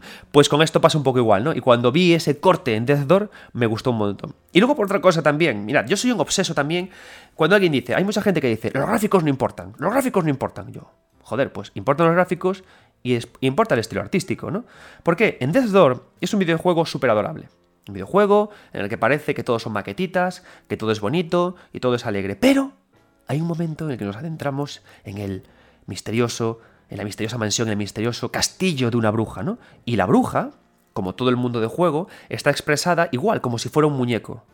Pero claro, los muñecos pueden ser monos o pueden ser horribles, pueden ser terribles, pueden dar mucho miedo.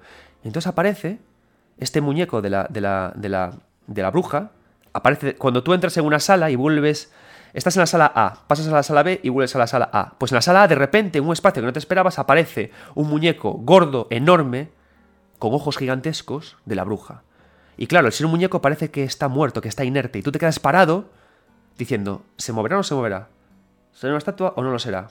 Y te acercas a ella, no sabes si pegarle o no. No os encanta ese momento del videojuego. Me pasa mucho en Skyrim, ahora que estoy rejugando, que dices tú, joder, ¿le pego a este o no le pego? Porque igual me cuenta una visión. Entonces te acercas como con miedo y te cuenta cuatro cositas, ¿no? Y te gusta, ¿no? Y te vas, asustado. Entonces, ese momento en el que, sin palabras, únicamente con tu tensión, usando el backtracking, presentando nuevos personajes donde volvemos, eso a mí me gusta mucho. Eso me gusta mucho, ¿no?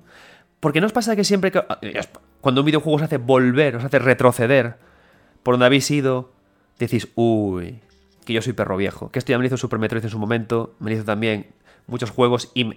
Pues a mí me gusta mucho cómo se trabaja con el backtracking, jugando con la esperada sorpresa, porque tú te esperas que te sorprendan, y de cómo el, desarrollador, sabiendo que te espera su sorpresa, te quiere súper sorprender, ¿no? Y Desdor tiene esos dos momentos que a mí me gustan mucho. ¿Por qué? Porque creo firmemente que cada, o sea, si cada medio, por ejemplo el videojuego, tiene sus trucos narrativos que se podrían listar, para enseñarle a alumnos, creo que además cada estilo gráfico, cada estilo artístico, y luego cada estilo artístico con sus gráficos, tiene a su vez otra serie de trucos narrativos, otra serie de trucos de experimentar. ¿Por qué? Imaginaos la parte de Death Door, en la que aparece esa vieja que es un muñeco. Si esa vieja no fuera un muñeco y fuera un personaje de carne y hueso, con otra dirección artística, por supuesto, y otros gráficos, un personaje de carne y hueso respira, se mueve, ya no dudo si está vivo o está muerto. Ya no me crea el mismo tipo de miedo. Ya no me crea el mismo tipo de acercarme a él. Entonces os dais cuenta, los gráficos importan, los estilos artísticos importan, y no porque sean bonitos, sino porque cuentan cosas a su manera, os hacen reaccionar a su manera. A mí por eso me enfada un montón y cada vez me enfada más los videojuegos que aparecen en Kickstarter, en Berkami y en todos estos eh, lugares, presumiendo de que son pixelados, presumiendo de que son bonitos, sin más. Porque yo me pregunto siempre, ¿es una trampa solamente bonito o, estás asumiendo la responsabilidad de esta belleza? Porque cada estilo artístico, por sus trucos narrativos, te obliga a comprenderlos y a tratarlos para contar una historia. ¿vale? Y te obliga a conocer lo que han hecho otros y te obliga a avanzar con ellos. A mí un juego bonito, porque sea bonito, no me gusta, me enfada, porque es una oportunidad perdida, ¿vale? La belleza pixelada, polígona, la que sea, la dirección artística requiere responsabilidad, requiere un estudio y Death's Door conoce muy bien cómo trabajar con, la, con su perspectiva, conoce muy bien cómo trabajar con su estilo artístico y es un juego sólido en ese sentido, es un juego interesante. Por eso lo he querido traer aquí. Y ya que estamos en el mundo indie, vamos a traer a otro invitado, a otra antigua de Mundo Gamers, a la fantástica Rebeca Escribano, directora en la actualidad de Momoko, el mejor, la mejor web sobre análisis de, libros y que también podéis encontrar como La Insomne, Ren y mil otros nombres más, porque es la mujer de los mil nombres, en su canal de Momoko en el que también destripa libros. ¿Qué juego nos trae Rebeca? Adelante, Rebeca.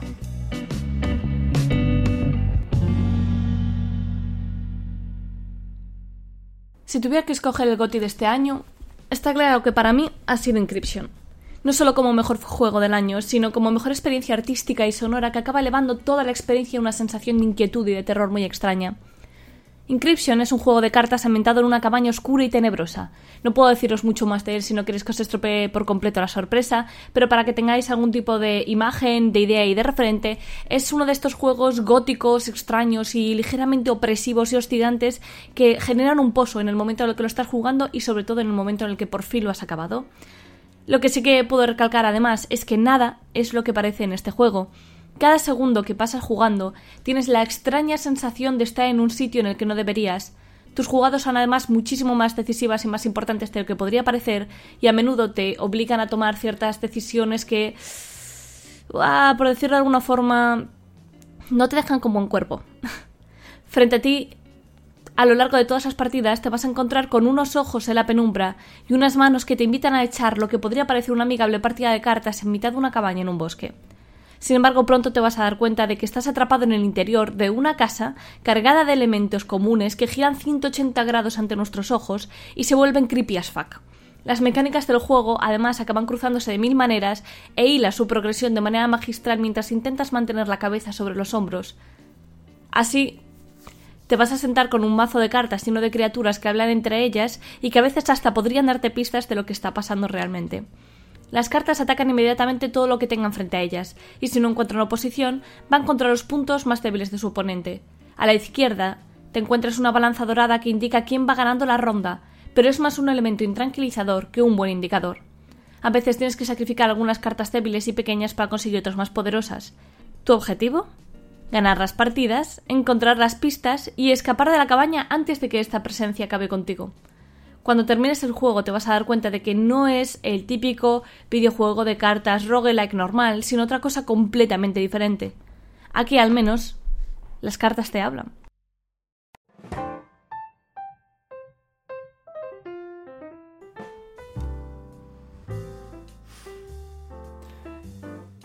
Bien, antes de pasar con más invitados y de, contaros cuál es mi, en, a título personal, mi narrativazo of the year, no querría no mencionar cuál es el anti-narrativazo del year. ¿Vale? ¿Cuál es el videojuego que, en términos narrativos, personalmente, más me parece fallido, más me parece... ¡Ay! Tontorroncete. ¿Cuál es el anti-narrativazo of the year? Far Cry 6. ¿Vale? Far Cry 6 es un título que, eh, honestamente, y con en el corazón, lo seguí, le seguí la pista. ¿Por qué? Porque eh, Ubisoft quería hacer algo extraño, algo que, joder, no se había visto mucho, ¿no? Que es que eh, las escenas de acción se iban a jugar en primera persona, pero las escenas cinemáticas se iban a jugar en tercera. Y dije yo, pues vamos a jugarlo, vamos allá, a por él. Y lo estuve jugando, lo estuve jugando una, temporada para ver cómo funcionaba, para ver cómo, cómo iba y... Madre mía. Madre mía. O sea, en sí, la experiencia de poder alternar entre primera y tercera persona no va del todo mal. No va del todo mal porque te permite en las cinemáticas contar más cosas y, expresar más quién eres tú. Y en la primera persona te sirve más para poder atacar y poder funcionar y poder jugar más como se espera, ¿no? Siendo un shooter. siendo un shooter. Pero es que te pierdes muchas cosas así en las escenas cinemáticas. Yo ahora mismo estoy jugando a Resident Evil 8. Resident Evil 8, narrativamente, es otra patada, otra patada en los huevos. Resident Evil 8 es un videojuego Lo estoy disfrutando un montón, os he de reconocer. Habrá un programa especial de él para hablar de él. Pero es un título que tienes que hacer brain off. Tienes que quitarte el cerebro y ponerlo a secar a otra parte, ¿vale? Pero lo que tiene Resident Evil 8 interesante es que por haber aprendido con Resident Evil 7 cómo es la primera persona, por haber aprendido el potencial de las VR, es un título que impresiona mucho cuando los personajes se te tiran a la cara, cuando, hay un, cuando, cuando se acercan mucho a ti. Es decir, juega muy bien también en las cinemáticas con la primera persona, porque la primera persona ofrece muchas cosas también en la cinemática. Y Resident Evil 8 hace una cosa interesantísima, que es que para que entiendas quién es tu personaje, usa la sombra. Usa la sombra de, Ethan para que tú veas a Ethan, hasta le ves la capucha que tiene Ethan y lo ves, y de esa forma ya entiendes en todo momento que es una persona tridimensional con entidad perfecta. Y con esa tontería de la sombra Resident Evil 8 ya te da a entender que juegas con una persona. Sin más. Y usa igualmente las cinemáticas y usa también la, eh, el propio tiempo de, de, acción del juego para nunca crear discontinuidades, para siempre crear un ritmo muy bueno, para que nunca haya saltos entre una parte y otra y que funcione todo bien. Entonces, Far Cry 6, ¿por qué falla? Precisamente porque el, el, cambio continuo entre primera y tercera le quita mucho ritmo al juego.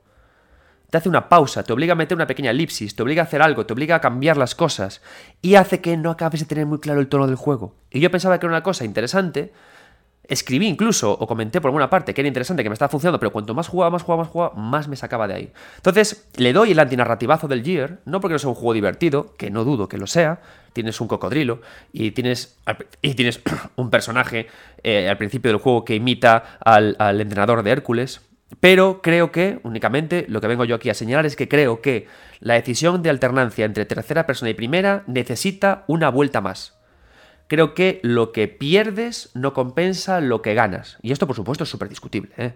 Esto es únicamente mi apreciación al respecto. Y que a la vez hace que le esté teniendo más cariño a Resident Evil 8. Porque la sombra de Resident Evil 8 de Ethan me tiene enamorado. Es una sombra de cuerpo completo en el que se ve hasta la ropa y que me sirve perfectamente.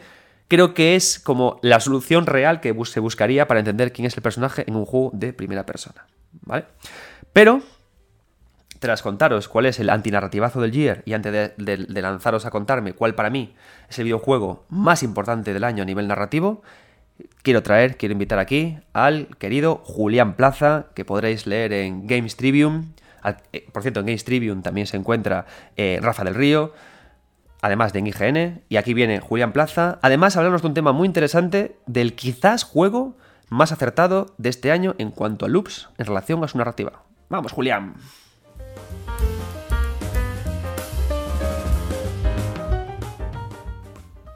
Muy buenas a todos y en primer lugar gracias a Adrián por permitirme formar parte de esta reunión de la gran pequeña familia llamada Mundo Gamers.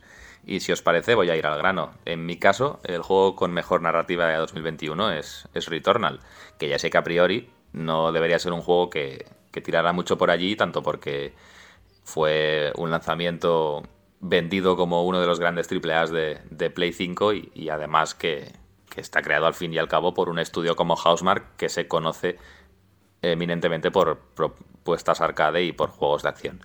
Sin embargo, aquí tenemos pues un, juego que es muchas cosas en realidad. Es una mezcla de, varios géneros y varias propuestas, incluso varios sistemas de progreso, ¿no?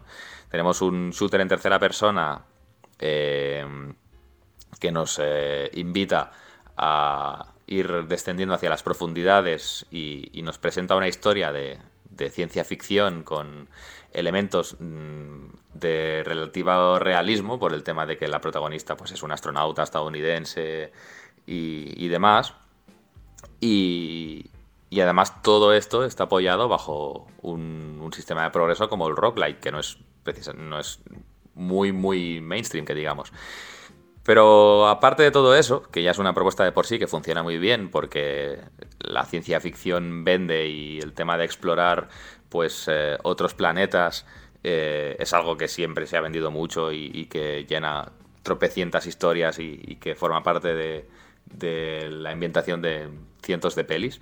Pues no solo por eso funciona bien, sino que además eh, ya meten elementos narrativos allí con el hecho de tener que estar recogiendo notas de voz y, distintos documentos escritos, que es la cosa que hemos hecho cientos y, o, no miles de veces en otros juegos y sin embargo aquí pues tiene un propósito o como mínimo es coherente con la trama por el hecho de que a quienes nos vamos encontrando son a otros yo que perecieron, que murieron, y tiene sentido que estén documentando su progreso porque son astronautas que están en un sitio desconocido, con lo cual están obligados a hacer pues pequeños diarios de a bordo o, pequeñas anotaciones eh, para luego poder tener una, una, base para su investigación, ¿no? Con lo cual eso está perfectamente integrado, pero el juego no solo se queda allí, sino que además se apoya en una segunda pata, por así decirlo, que es todo lo relativo a lo que pasa dentro de esa casa del terror, por así decirlo, en la que mm, abandonamos la perspectiva en tercera persona y el Housemark quiere que todo sea mucho más personal y lo vivimos en primera persona a través de unas mecánicas o de un progreso que se acerca mucho más a juegos de terror como podría ser PT. Y la verdad es que le sale bien al estudio, teniendo en cuenta que no son expertos en la materia y que de hecho, la propuesta principal del juego es otra, pero sin embargo se atreven aquí a presentarnos pues un astronauta eh, que no sabemos quién es, que nos está espiando y nos, persigue y parece que es como malo. Y, y cómo el juego explora pues eh, la psicología o la, memoria o los recuerdos de la protagonista y luego todo eso se traslada también a, a la experiencia de acción en tercera persona.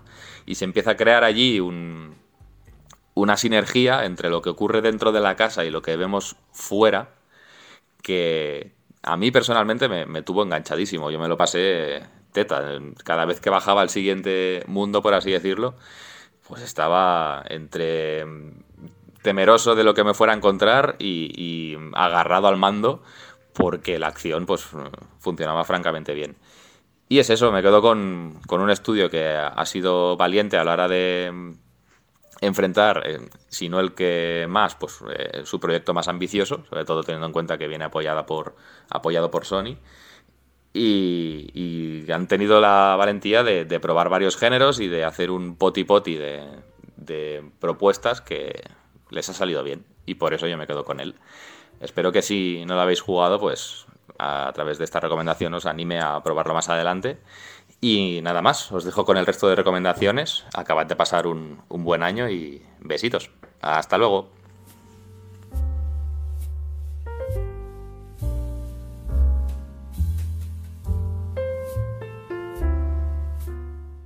Muchas gracias, Julián. Tengo ganas de jugar Returnal porque honestamente todavía no le eché en la mano y me has dado un mogollón de ganas de, darle, de darle cariño. Bien, entonces, ¿cuál es, después de todos estos, después de todos los que hemos, juegos que, hemos mencionado, todos, que creo que son, todos son videojuegos que creo que están en esta lista por algo, porque son juegos que necesitan vuestra atención y eso, ¿no? Y fijaros en esas cositas que aportan y que veremos en el futuro, seguro que veremos en el futuro lo que estos videojuegos aportan, ¿no? Pero ¿cuál es el videojuego que a mí a nivel narrativo más me ha gustado? ¿Vale? Porque no olvidemos que los narrativazos of the year son gustos, son los que más me han gustado. Por eso quiero saber también cuáles son los que más os han gustado a vosotros. Para mí, el juego que más me ha gustado de este año en narrativa es Unpacking. Unpacking me parece una experiencia narrativa súper potente. Es un videojuego puramente exploratorio de los conceptos que existen con la narrativa en el videojuego. Hablamos de él en el otro capítulo, pero es un videojuego que me gusta y no quiero repetirme ¿no? con lo que dije en el anterior capítulo sobre, sobre objetos y videojuegos. Me gusta mucho porque, uno, se acota a sí mismo del mismo modo que eh, podemos ver cuando hablábamos de 12 Minutes. Es un juego súper acotado en salas, en la vida de la protagonista. Es un juego que me gusta mucho además por las reglas que se autoimpone, ¿no? Tenemos que sacar eh, objetos, pero en orden de la caja, uno a uno, poco a poco. Y es un videojuego que no, no es de ordenar exactamente, es de, de disfrutar del desorden que es una vida y de cómo se cuenta a través de los objetos de una forma totalmente innovadora. ¿Por qué? Yo tengo una obsesión cuando, y lo, expliqué varias veces, ¿no? Cuando juego a Dark Souls. Dark Souls es un juego que me encanta, ¿no? Pero hay una, hay una cierta. Una cierta disonancia, un cierto que es que es lo que siempre me pregunto, ¿no? Es decir, cuando vemos un objeto y leemos en él una descripción, eh, hay un problema ahí, ¿no? De, expresión del juego. ¿Por qué? Porque tiene que recurrir a meternos en un menú para que nosotros entendamos ahí qué es ese objeto. Si vemos una armadura de Ornstein, tenemos que meternos en el menú para entender lo que, lo que, ahí pasa, para, para, descubrir lo que se está contando ahí. Sin embargo, yo siempre he pensado, joder, molaría muchísimo. ¿Cómo molaría que en un futuro Dark Souls, directamente cuando alguien coge un objeto, lo mirase Y solo por mirar el objeto, por mirar cosas, por mirar la botella, por sus muescas, entendiera cosas ya, ¿no? Y eso lo hace un packing, tío. Eso lo hace un packing. Un packing es capaz de que los objetos hablen sin necesidad de notas, sin necesidad de texto, sin necesidad de intertítulos, sin necesidad de ir a un menú. ¿Por qué? Pues porque los relaciona unos con otros, los relaciona con un tiempo de tu vida, los ordena y joder, eres capaz de sentir cosas quitando de la caja una cosa, un objeto de la vida de la chica, un objeto de su pasado. Y me parece tan fino, me parece que se estén contando cosas todo el tiempo con tiempo activo de juego, con tan pocos recursos, porque es un... A veces pensamos, ¿no? Para que un objeto cuente cosas al nivel que yo estoy pidiendo, a nivel de que lo mires y te exprese cosas, es como que tenemos que jugar con videojuegos de alta resolución, mainstream increíbles. Para... No, no, no, no, no, no, no hace falta ser un Uncharted 4 ni Last of Us 2, con píxeles, amigo con píxeles y relacionando elemento a elemento, poniéndolo en su sitio. Entonces, si esto es un programa de los videojuegos con los trucos narrativos y las experiencias narrativas más poderosas, no puedo dejar de hablar de un packing como mi top de top de top de top. Fabuloso, ¿vale? Por supuesto, hay otros que me han gustado que hemos hablado aquí. Inscription, el que ha propuesto Rebeca, es un juego que me ha fascinado y que debatiremos cuando venga el invitado a nuestras puertas. es un videojuego que me ha fascinado también, pero un packing tiene algo de honestidad, que a mí me adoro los juegos honestos. Es un videojuego muy honesto, es un videojuego con una propuesta muy sencilla, muy elegante, muy directa, muy clara, muy bonita. Y creo que es un videojuego que veremos mucho más el uso. Mirad lo que os digo, ¿eh? yo estoy seguro. Si nos fijamos, por ejemplo, en cómo Naughty Dog evoluciona en su forma de narrar, o sea, Naughty Dog cuando dio un pistoletazo y cuando dijo, narro con los cojones sobre la mesa. ¿Cuándo te permitió meterte en casas en The Last of Us? Cuando siendo Joel te metías en casas de, alguien que había muerto y conocías a quien vivía ahí a través de sus objetos personales y, a través, y eso generaba charlas con Ellie, ahí Naughty Dog aprendió a narrar. Ahí dijo, ¡uh! Que el videojuego me permite hacer más cosas que tirarte eh, cinemáticas a la cara. ¿Y eso de dónde lo sacó? No lo sacó de la nada, lo sacó de la expresión indie que hubo en 2010. Os digo yo que un packing Vamos a ver más cosas de ellos, de cómo se trabaja así con los objetos en el futuro, porque es un juego sobresaliente. De lo que hace Inscription, que quizás es el otro narrativazo of the year más poderoso, veremos cosas, pero lo que aplica Unpacking es de manual, de libro de texto, de genialidad, y por eso me encanta, ¿vale? Pero no me quiero ir, no quiero dar paso al invitado que vendrá para rematar este programa y para conversar sobre este año y sobre la narrativa de este año, y de contarnos también cuál es su narrativazo of the year, sin dar paso a también uno de los últimos eh, estandartes de Mundo Gamers, otro de la última guardia, que defendió hasta el final el, el Fortín, hasta que la realidad nos devoró. Onei, que a día de hoy se encuentra militando en IGN, escribiendo maravillas, nos trae un videojuego super indie que quise que me encantó, que lo quise recomendar porque es un videojuego que muy desconocido de este año, súper interesante. Dale caña, Onei.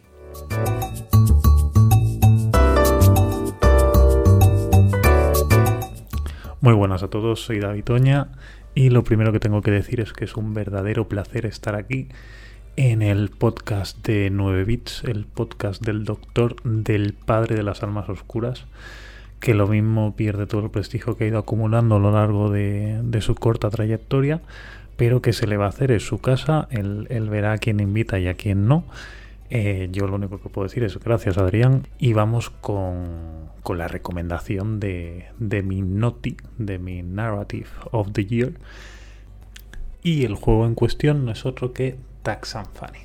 ¿Pero qué es Tax and Funny? Bueno, Tax and Funny es a título personal mm, mi sorpresa del año. Una especie de totum revolutum que tiene parte de Zelda, parte de colección de minijuegos y parte de aventura gráfica de la vieja escuela eh, con estética pixelada, eh, un, pixelar muy, muy de estética 8 bits y que nos sitúa tras la trama de dos amigos, que no son otros que Tax y Fanny, que comparten casa y que una buena tarde pues les apetece salir al jardín a pegarle un par de patadas al balón. Problema, la pelota está desinflada, así que toca buscar una bomba para hincharla y así poder jugar con ella. Eh, ese es el momento en el que empezamos a tomar el control del juego. No tardaremos mucho en dar con la bomba en cuestión. Ahora, eh, conseguirla y poder inflar la pelota ya es otra historia. De hecho, es la historia del propio juego que en realidad va de eso. O sea, es un título que parte de, una premisa, como podéis ver, muy costumbrista, pero que en realidad es una fumada que no os podéis hacer una idea. Eh, Fanny es, como os digo, una pequeña gran aventura, pero que en realidad eh, contiene dentro toda una colección de pequeñas aventuras que a su vez en ocasiones esconden otras aventuras más pequeñas dentro de ella misma, conformando una especie de estructura de cajas chinas o, muñecas rusas que funciona de maravilla y que es parte de, la esencia del juego porque como ya os explicaré es un juego increíblemente heterogéneo es un, título que, nos va a llevar por, no solo por diferentes estéticas, sino también por diferentes perspectivas y por diferentes géneros. Pero sin embargo va a ser algo que se va a sentir natural en todo momento porque Tax and Funny, el videojuego, en realidad no es otra cosa que una precuela de una serie de cortos de animación realizados por Albert Birney y estrenados en Instagram allá por 2018. Pero volviendo al juego, como os iba diciendo, es una especie de retaíla de, pequeñas historias que en realidad crean un, relato mayor en el cual, eh, nada más comenzar, tendremos disponibles a cuatro personajes. Estos cuatro personajes son Tax, Fanny, un gato negro y una pulga. En cualquier momento podremos intercambiar el, control eh, entre cada uno de ellos. Tax y Fanny vienen a ser en realidad el mismo personaje, eh, lo que nos permitirá explorar partes muy distantes del mapa de una forma más ágil de lo habitual. Pero es que después tenemos el gato, que, es uno de los grandes protagonistas de la serie de animación, y la pulga en sí. Cada uno con su propio espacio de juego y con una línea temporal que se desarrolla de forma diferente, pero que van influyendo una en la otra a medida que vamos completando la aventura. Pero lo que me ha llevado a traerlo aquí es precisamente cómo aborda toda esa serie de, pequeñas historias que acaban conformando una historia mayor. Porque, en primer lugar, se aprovecha de forma muy inteligente de su estética para, para, favorecer esa especie de collage de relatos y de perspectivas que termina siendo el juego y que nos llevará por enfoques totalmente diferentes, no solo en el plano jugable, en, el plano mecánico, derivando en multitud de géneros que se encuentran presentes en esa especie de, juego de minijuegos que os, he, que os he dicho antes, que es en realidad Tax and Funny, sino que eso también se ve reflejado al final en, la perspectiva, en las cámaras, en cómo el juego sitúa al jugador de formas totalmente diferentes y locas según lo que nos quiera narrar en cada momento, incluso jugando constantemente con la avataridad. Os pongo un ejemplo. Eh, en Tax and Funny hay multitud de coleccionables. Hay un tipo de coleccionable que son, por ejemplo, formas de nubes. Entonces tenemos una serie de rincones a lo largo del mundo del propio juego que ejercen la función de, los bancos de Life is Strange, ¿vale? O, de la cama de la habitación de Max. Son lugares en los que sencillamente podemos tumbarnos a mirar el cielo y descubrir formas diferentes de nubes mientras pensamos muy fuerte en la existencia del ser humano, por poneros un ejemplo. En ese momento el título eh, cambia totalmente la perspectiva, cambia incluso la forma de representarnos al protagonista, mostrando unos, plan, unos primeros planos con un nivel de detalle mucho mayor que el que, el que tiene reservado para la movilidad por el escenario y finalmente acaba dándonos una perspectiva en primera persona desde la cual vemos las nubes e identificamos los diferentes tipos de nubes que iremos coleccionando a lo largo del juego. Eh, pero esa perspectiva, por ejemplo, se muestra de una forma totalmente diferente cuando estamos coleccionando insectos, cuando estamos abordando los pensamientos de los propios insectos sobre ese personaje gigante que les está mirando, que en realidad somos nosotros, o cuando nos metemos y nos introducimos en las historias que nos cuentan los videojuegos que jugamos eh, a lo largo de la aventura. Claro, estos minijuegos abordan géneros muy diferentes, desde la lucha hasta juegos de velocidad. Y para cada uno de ellos, eh, Tax and Funny se reserva no solo una estética totalmente distinta, sino perspectivas diferentes propias del género que está abordando. Aquí podemos encontrar desde mazmorras al más puro estilo Zelda hasta juegos de pelea con, gráficos pre-renderizados hasta entornos tridimensionales eh, basados en pixel art y, un sinfín de planteamientos que le dan una riqueza al título que lo hace muy especial. Es un título que en realidad maneja muy bien el tono, que se mueve constantemente entre el existencialismo y la comedia. Vais a encontrar muchas risas aquí, que se ríe incluso de, de su tono reflexivo que encierra, como os he dicho antes, historias que simplemente son chistes, otras son pequeñas reflexiones y, que está repleto de personajes de lo más imaginativos y de, pequeños universos que a su vez encierran otros universos dentro de sí, que acaba generando una especie de, sensación de conjunto en el cual la incoherencia ejerce como nexo de unión, como pegamento de toda esta fantasía que es en realidad Tax and aunque parta de cosas tan cotidianas como compartir casa con un amigo o pegarle cuatro patadas a un balón. El juego está en Switch, en Ichio, lo podéis encontrar por unos 10 euros más o menos y tardaréis en completarlo entre unas 7 y 12 horas. He dicho esto, si lo probáis y os gusta, pues os animo a que lo comentéis en Twitter, a ver si entre todos conseguimos que gane algo más de notoriedad. Y bueno, hasta aquí mi recomendación. Muchas gracias Adri por la invitación. Un saludo a todos. Seguid apoyando a este pedazo de crack que está haciendo un podcast increíble.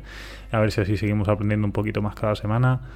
Nos vemos y nos leemos por las tierras de Internet. Hasta luego.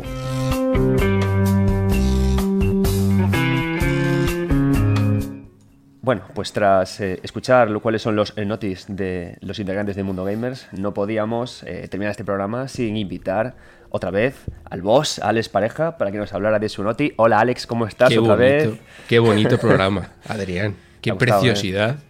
Uf, los feels, ¿eh? los sentimientos. Yo me imagino que a la gente le habrá molado el- este reencuentro en 9 Bits Podcast, del MG Podcast. ¿Cuántos recuerdos, eh? A tope, tío. Pues Mira, el otro, mira, el otro día estaba abriendo. Porque yo tengo un montón de, de- de- de notas, de blog de notas de estas. No sé si tú apuntas cosas. Yo apunto Mm. todo la de Cristo. Y tenía cosas ahí a apuntar de los MG Podcast. Y me acordé y digo, madre mía. El año pasado todavía grabábamos, ¿eh? Por estas fechas. Calla, calla. Si es que yo pensaba que hacía dos años que habíamos chapado Mundo Gamers, pero no. Cerramos sí. El, el 8 de febrero. A mí se me hace como muy largo. Y ayer lo vi y digo, claro, si por estas fechas estábamos. Por estas fechas grabamos el especial de Demon Souls. Sí, ¿te sí, sí, sí. Justo, tío. Del, del de la Play 5. Claro, si es que me quedé con esa rayada, porque dije, espera, ¿cuándo salió Demon Souls? Porque yo analicé Demon Souls en Mundo Gamers, pero no cerramos hace tres años, hace dos años. ¿Y qué va, tío? Sí, fue, sí, hace- sí, me hace muy largo. fue en febrero de este año, tío, cuando chapó Mundo Gamers. Sí, hacíamos- Pero está ya- bien, está bien porque así como el miedo a la muerte se me calmó un poco, ¿sabes? En plan, ah, bueno, no ha pasado tanto. O sea, que Fue hace poco, fue hace poco, pero... no, lástima, pero bien. Pero bueno, venga, que no te quiero, no te No, no, quiero no. no. entretener. Nada, nada, que va, que va. Por, por Dios, por Dios. Si, si eres tú el que está aquí ahí, ahí a tope. Eh, bueno, Alex, que, que, como ya sabrás, estos son los NOTI, los programas de Narrativaz of the Year. Y bueno, que, que todavía no, no le he dicho porque soy un desastre explicando cosas en estos programas, pero que tú y yo hemos acordado, hemos hablado que el premio es la torrija Gafapaster. Correcto, ¿no? Claro. El Toti podría ser, ¿no? No, no, no. Torrija of the Year. Mm, Torrijation of the Years. También, también. Pero no me jodas el programa, Alex, que, aquí Vale, ahora mando yo. ¡Notis, joder! Pero los Toti molan. Además coincide con los del FIFA. O sea, en realidad es un chiste narrativo, ¿sabes? Dios mío, mucha, mucha ¿eh? Mucha, mucha metalexis aquí. Bueno, al tema. ¿Cuál es tu, cuál es tu noti? Y cuéntame por qué. El Noti, a ver. Claro, es que eh, ahora vamos a hablar de Inscription y de Unpacking, ¿no? Que yo creo que son los dos más curiosos, ¿sabes? Pero eso después, eso después. Si, cuéntame claro, cuéntame si tu hablamos de na- Entonces, yo he, preferido ir a lo que parece tradicional, pero en realidad no lo es tanto, ¿sabes? Y por eso, por eso. pero no te rías que me río. Por, eso, por eso- por eso mi torrija del año. el Noti- no, joder, el Noti. El Torrijation. Con N, con N, Noti. Va. La torrija va para, para Guardianes de la Galaxia. Guardians of the Galaxy, que no lo han traducido, no sé muy bien por qué.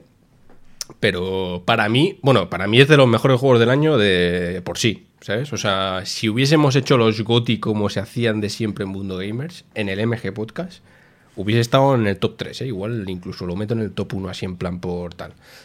Tú no lo has jugado, ¿no? Al Guardianes de la Galaxia todavía. va, tío. No, para nada, cero. Vale, claro. Eh, a mí me mola como juego en general, pero es que hace muchas cosas que yo sé que a ti te encantarían. O sea, yo por eso te digo, cuanto lo pilles de oferta por Mm. ahí, bueno, y se lo digo a todo el mundo, si lo veis por ahí a buen precio, es verdad que igual a 70 pavos, pues cualquiera, ¿no? Te, te- te echas para atrás. Pero bueno, si lo veis por ahí a ofertilla y tal, pilladlo. Porque mola, porque hace cosas. Es verdad que no es la primera vez que las veo. O sea, cosas en cuanto a narrativa y tal que las veo. Pero sí que me sorprendió mucho. Porque eh, hace una cosa Guardianes de la Galaxia es muy Mass Effect, ¿no? Para que nos entendamos, si no habéis jugado, eh, con el rollo ese de que tienes las misiones, pero luego puedes pasar tiempo en la nave que no me acuerdo ahora cómo se llama, me sale la Normandía, pero no es. Eh, y puedes hacerlo de más efecto, o sea, lo del tema ese de pasear y hablar con los tripulantes y que te cuenten sus movidas y tal, ¿no? Eso está en Guardianes de la Galaxia. Pero pasa una cosa, y es que eh, tus compañeros, tú eh, juegas como Star-Lord, eh, y todos los demás compañeros, pues Gamora, Drax y, los demás, no se, no se puto callan en todo el juego. O sea, es acojonante, no se callan, es, es, increíble. Claro, y puede parecer una tontería, pero cuando estás jugando, te das cuenta, Adrián, de que eso no pasa en casi ningún juego. O sea, tú cuando estás jugando a Guardianes de la Galaxia, yo hice la prueba de, de quedarme quieto durante minutos en la nave o cuando estás en, en, una misión y los pavos no se callan. O sea, tú puedes estar ahí parado y siempre tienen algo que decir. Y no solo eso, que ahí va el puntito que a mí me gusta. Y es que las conversaciones y esos diálogos varían dependiendo de si tú estás por ahí o no. Ah, es decir, es decir, Pongo un ejemplo. Si tú estás escuchando cómo Gamora está hablando con el ratón, que ahora no me acuerdo cómo se llama, eh, y el, o el mapache, lo que coño sea. Mapache parches, hombre. El, el, este. Y lo estás escuchando como de lejos, ellos tienen una conversación, pero si de repente dices, vale, voy a aparecer ahí en el salón de la nave o lo que sea, ellos reaccionan a que tú hayas llegado y la conversación varía un poco. Son pequeños detallitos, o sea, no es que el juego varíe por completo, pero lo hacen. ¿Sabes? O sea, tienen en cuenta que tú estás ahí escuchando y ellos lo saben y no se callan nunca y eso pasa. Y luego hay otros detallitos que a mí me, me, molan y no es spoiler, ¿vale? Os voy a decir uno que mola mucho, pero para que entiendas que está lleno de esos detalles que tú cuando estás jugando al, a Guardianes de la Galaxia dices, joder, ¿cómo han cuidado esto? ¿Cómo lo han tenido en cuenta? Y es que, por ejemplo, hay un momento en el juego en el que tienes que estar en, o sea, estás eh, controlando la nave, manejando la que se pone como en primera persona, ¿no? Ves la, la cabina eh, y tienes una especie de, monitor, ¿no? Como una especie de iPad, para que nos entendamos, ahí delante. Y, y, tú tienes que ir interactuando con lo que pone ahí. Y ellos los compañeros de tripulación siguen sin callarse, claro, yo os he dicho que no se callan en todo el puto, pero es que va un paso más allá y empiezan a toquetear la pantalla, ¿sabes? Como interacción mientras tú, estás, mientras tú estás ahí toqueteando. Y añade ese, como esa capa más de decir, vale, no solo van a estar hablando todo el rato y van a estar contribuyendo a que la historia sea así, a que la historia se cuente a través de, de todo el diálogo que tienen todo el rato, sino que interactúan contigo, no solo de la otra manera, que tienen en cuenta siempre si estás o no estás en esa misma estancia que ellos, sino también eso toqueteándote, ¿sabes? En plan, o si tocas una cosa, igual reaccionan de manera diferente dependiendo de lo que toques, ¿sabes? Si se ríen de ti o empiezan, no, no, toca esto. Yo hice la prueba, me decía la rata, perdonad que no me acuerdo del nombre. toca esto, vamos a hacer esto. Y, yo no le, no le, hacía ni puto caso, ¿sabes? Y es cuando llega y, y, lo toca él después de varios intentos sin que lo hagas. Que te he dicho que lo toques, no sé qué, y te quedas como, joder, cómo mola esto, ¿sabes? y son esos pequeños detallitos que te digo y van más allá, ¿vale? Porque también el juego eh, incorpora el tema de, tomar decisiones. Es muy más efecto, pero en bien. O sea, al que le haya gustado Andrómeda, que es una de las mayores desgracias que yo creo que ha habido jamás en la historia de los videojuegos. Sé que hay mucha gente que le gusta, pero me parece una aberración. Yo creo que este hace todo lo que debería haber sido la evolución de Mass Effect. ¿Sabes? De ese rollo de, eh, de cómo cuenta la historia en realidad Mass Effect. Aquí evoluciona ese concepto. Y hay cosas, o sea, no me había pasado desde, tú te acuerdas, mira, voy a, voy a, voy a conectarlo con, otro MG Podcast. ¿Te acuerdas cuando hicimos el especial de The Last of Us? Mm. Que hablamos de Left Behind y tal. A mí hubo una cosa que me flipó de Left Behind, que lo comentamos, del DLC de The Last of Us, y es que cuando estás en la tienda de, de, de disfraces de Halloween, ¿no? De esto, de lo que sea, con él y con Riley, eh, comentaba también esto, ¿te acuerdas, Adrián? En plan, es que Riley no se calla. Y, mm. y, como que reacciona a todo lo que hagas, ¿no? Te pones una máscara, reacciona y puedes estar ahí un buen rato y siempre salen diálogos. Pues es esto.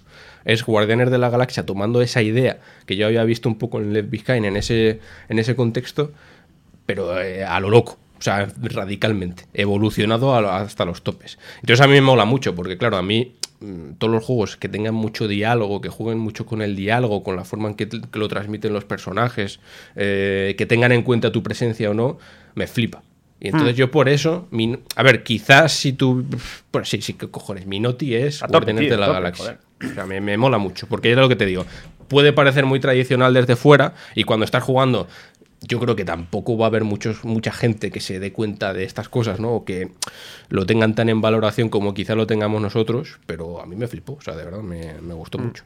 No, pero está guay, tío. Por eso es mi noti. Pero está guay, porque es que como, bueno, como ya te irás enterando cuando vengas a futuros Noti. Al final, la, la gracia de esto no es elegir el mejor, juego- el mejor juego del año, sino elegir como esos momentos, esos trucos Claro. narrativos, molones de juegos como, de juegos como este. Y me parece súper interesante lo, que- lo que dices, porque va mucho con, con el programa, porque es ver esa pequeña aportación que hace un juego que luego seguro que es- acabaremos viendo en el futuro, en el futuro, en el futuro, tío. Y narrar de esa forma, teniendo en cuenta la interacción, es que te vuelves loco, ¿no? Es esa forma de que tú te... Claro, no, no te lo esperas, además. Joder, me, No, me no. parece súper súper interesante eso. Y menos de este juego que todos pensábamos que iba a ser una cosa como muy normalita, ¿no? Pues imagínate yo cuando empecé a jugar, que además no, se- no- no sabía todavía nada del juego. Era como, joder, pero qué guapada es esta. Y sí, sí, estoy de acuerdo con eso. De hecho, si en el futuro, por ejemplo, lo próximo que haga Naughty Dog no sigue un poco el rollo de este, el Mm. plan que tengan en cuenta que estés presente, que no, que siempre haya diálogos, mm, la gente lo va a notar, va a decir, joder, qué cutre. O sea, que sí, Sí. que me parece, me parece más, ahora que lo has dicho, sí, me parece más importante lo que parece este juego. ¿eh? O sea, Claro, claro, claro. Por, por eso te digo, tío, eh, ¿sabes? Hacer casi, lo que mola de, de esto es hacer como un listado de esas, de esas aportaciones que se han hecho, de esos trucos narrativos que se aportan nuevos para tenerlos de cuenta de cara al futuro. Y, parece, y parece que nos reímos, ¿no? Cuando es un videojuego como este, como más comercial, que, que hay que tener siempre más en cuenta lo que decíamos, ¿no? Inscription y unpacking. Pero yo creo, tío, que es hasta más osado a veces hacer estas cosas nuevas en videojuegos de alto presupuesto que en videojuegos de bajo presupuesto. ¿Por Sí. qué? Porque hacerlo aquí es más caro, te la juegas más, e incluso te creo, mira lo que te digo, que la gente lo, va- lo valora hasta menos cuando lo haces en un lugar que- en el que está todo Sí. envuelto con Guardianes de la Galaxia. Porque tú dices, ya tengo a los superhéroes, no me fijo tanto en esto. De hecho, Ujú. esta es la primera vez que, que escucho yo a alguien mencionar esto. En concreto lo que, lo que me estás contando. Sí, efectivamente. Porque mm, no te das cuenta o no sé si, claro, o pasa muy desapercibido o yo como estoy muy loco, pues me fijo más, ¿no? Pero bueno, creo que también tiene eso de, de bueno, ¿no? Pero sí, sí, o sea, muy guay. Guardianes de la Galaxia súper recomendado. Además que es que es parte de la esencia, o sea, se nota que cuando ellos hicieron el juego, dijeron, ¿qué es lo importante de Guardianes de la Galaxia? Digo, del producto original, ¿no? De los cómics, y después de las películas de James Gunn y tal, pero que es el, el grupo, ¿sabes? O sea, que son muy cachondos, es todo como muy, muy gamberro, muy tal, y, y claro, para captar esa esencia tienen que hablar mucho, o sea, tienen que comentarlo todo y tiene que ser cachondo a través de los diálogos. Y qué mejor manera que hacerlo así. Y luego, un, un plus también para, no sé quién se ocuparía de esto, no sé si Bandai España o lo que sea, pero muy buen doblaje en castellano, que esto ayuda mucho a que esto también sirva, que creo que son los mismos que en las pelis de Marvel, menos el de Star-Lord, el actor de doblaje de Star-Lord, o sea que mira, o sea que muy bien, o sea, cojonante. Para mí, ya te digo, Noti y de los Goti eh, del año. Qué guay, tío. Es que además me acuerdo, estuve jugando estos días, bueno, estos días, hace una temporada, al Spider-Man, al Miles Morales y al otro, y me hace coña porque, Sí. claro, ahí también intentan hacer algo parecido, que cuando estás con una llamada telefónica y estás balanceándote entre las redes y te puedes hacer una acción, es como que cortan la llamada, intentan hacer algo como eso, ¿no? Tener en cuenta tu interacción. Sí, es verdad, Pero, no me pero, acordaba de re- eso. pero repiten, ¿sabes? Es como que únicamente muy recogen cable. Y es cutrísimo. Y dices tú, uff, Es como. que para esto. Sí, no sé, no sé si es en GTA o en alguno de estos que también cuando Lo estás mismo. conduciendo y están hablando y te chocas, como que reaccionan en plan, ala, estás loco, pero luego repiten la línea anterior. y Es como, vale, no ha pasado nada, rebobinemos. Pero oye, está bien. Pero ves, aquí se va a un, a un nivel superior. Claro. Se, se evoluciona ese, ese rollo y a mí me mola mucho que, que lo haga. Pues muy buena, muy buena aportación. Y yo, Alex, ahora ya que nos has contado tu noti, yo quería también hablarte y preguntarte sobre eh, quizás dos de los juegos que más han llamado la atención en el mundo independiente de, de este año, ¿no? Que son eh, Inscription y Unpacking. Pero empecemos por Inscription. ¿Qué te ha parecido, Inscription. Alex? Inscription. Me parece, bueno, supongo que, que estarás de acuerdo, me parece el juego más complicado del que hablar del año. Porque, Sí. claro, eh, puedes decir que es un juego de cartas, ¿no? O- Ah. Pero que no es competitivo, ¿no? Es como un roguelike de cartas.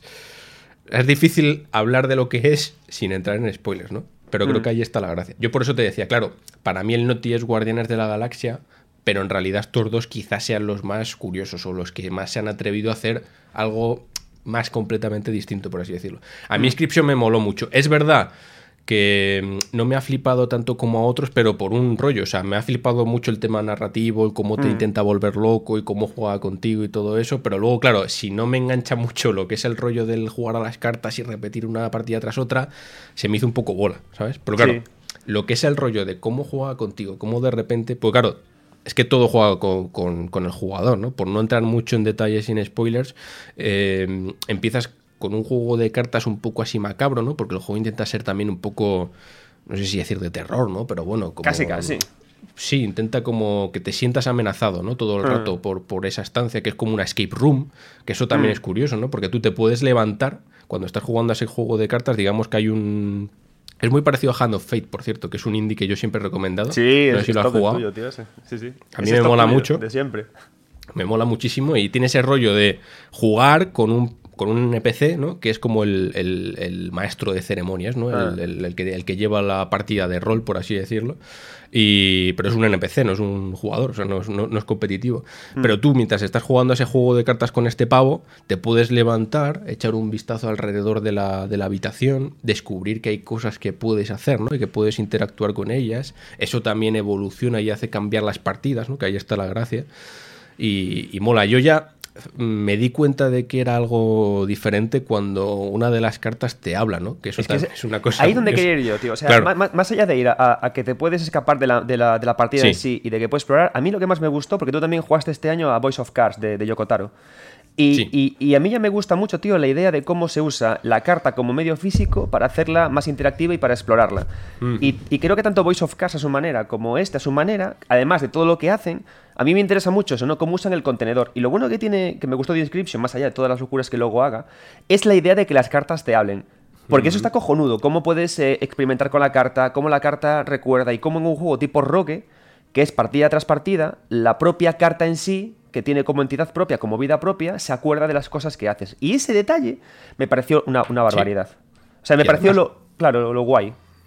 Que además todo está muy basado en que sacrifiques a las cartas, ¿no? Y es Exacto. como muy, muy en plan, no, no, pero la machacamos, ¿no? Y sale sangre y tal. Y claro, Mm. te está hablando el bicho, en plan, no me sacrifiques y tal. A mí me daba un poco igual, ¿no? Digo, una puta carta. Pero como que, como si es que mola Vallecas, que, claro, que mola que juegue un poco así con, con, con tus sentimientos, ¿no? De esa forma. Y, y mola. Es verdad que además el tío es el que hizo también otro juego de estos, ¿no? Pony Que Island, sí. eso, Muy- que también voló un poco. A mí me parece de las apuestas narrativas más, más guays del año a nivel Mm. independiente. Lo que pasa es que, claro, después a mí el juego en sí como que no me enganchó tanto. Pero sí, Sí. que lo sí que lo valoro, sí que me, sí que me moló. O sea, Pero lo es- recomiendo para el que quiere algo así rarete, ¿no? Y tal.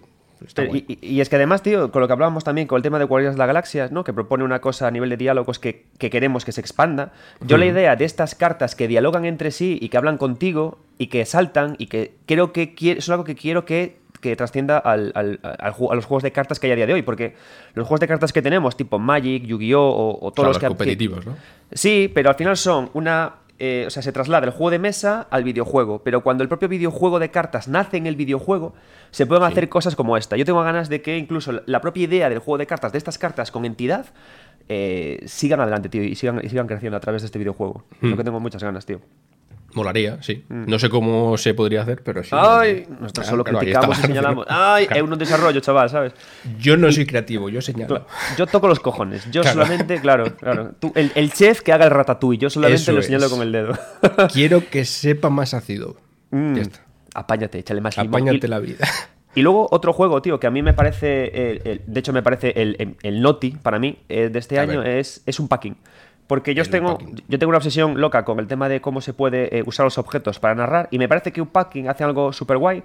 Que yo pensaba que el momento en el que el videojuego nos permitiera em, entender cosas de alguien a través de la visión de sus pertenencias sería con videojuegos de alto presupuesto y con un diseño artístico de cojones. Y viene este juego y únicamente por darte objetos ordenados en el tiempo y uno tras otro y con píxeles es capaz de contarte las vivencias y las aventuras de, de una... Entonces creo que es también una idea que puede aparecer luego en otros videojuegos. Es lo que, lo que propone un packing. Y por eso a mí me parece como a, a- a través de lo que aporta en la narrativa, a través de los objetos, el más interesante de este año. ¿A ti qué te parece, mi querido pareja?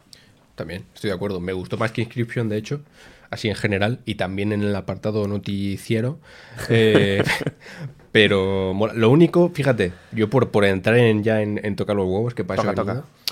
como que le pillé el truco, por así decirlo, muy rápido. O sea, ya sabía lo que me estaba, lo que estaba intentando hacer desde la, la- la segunda habitación. Entonces ahí fue como un poco, vale, quizás si hubiese sido más sutil, ¿sabes? Si lo hubiese desperdigado un poco más en. O sea, no sé cómo, cómo explicarlo, pero que hubi- te hubiese sorprendido más que en realidad lo que estás haciendo es Mm. lo que estás haciendo, ¿no?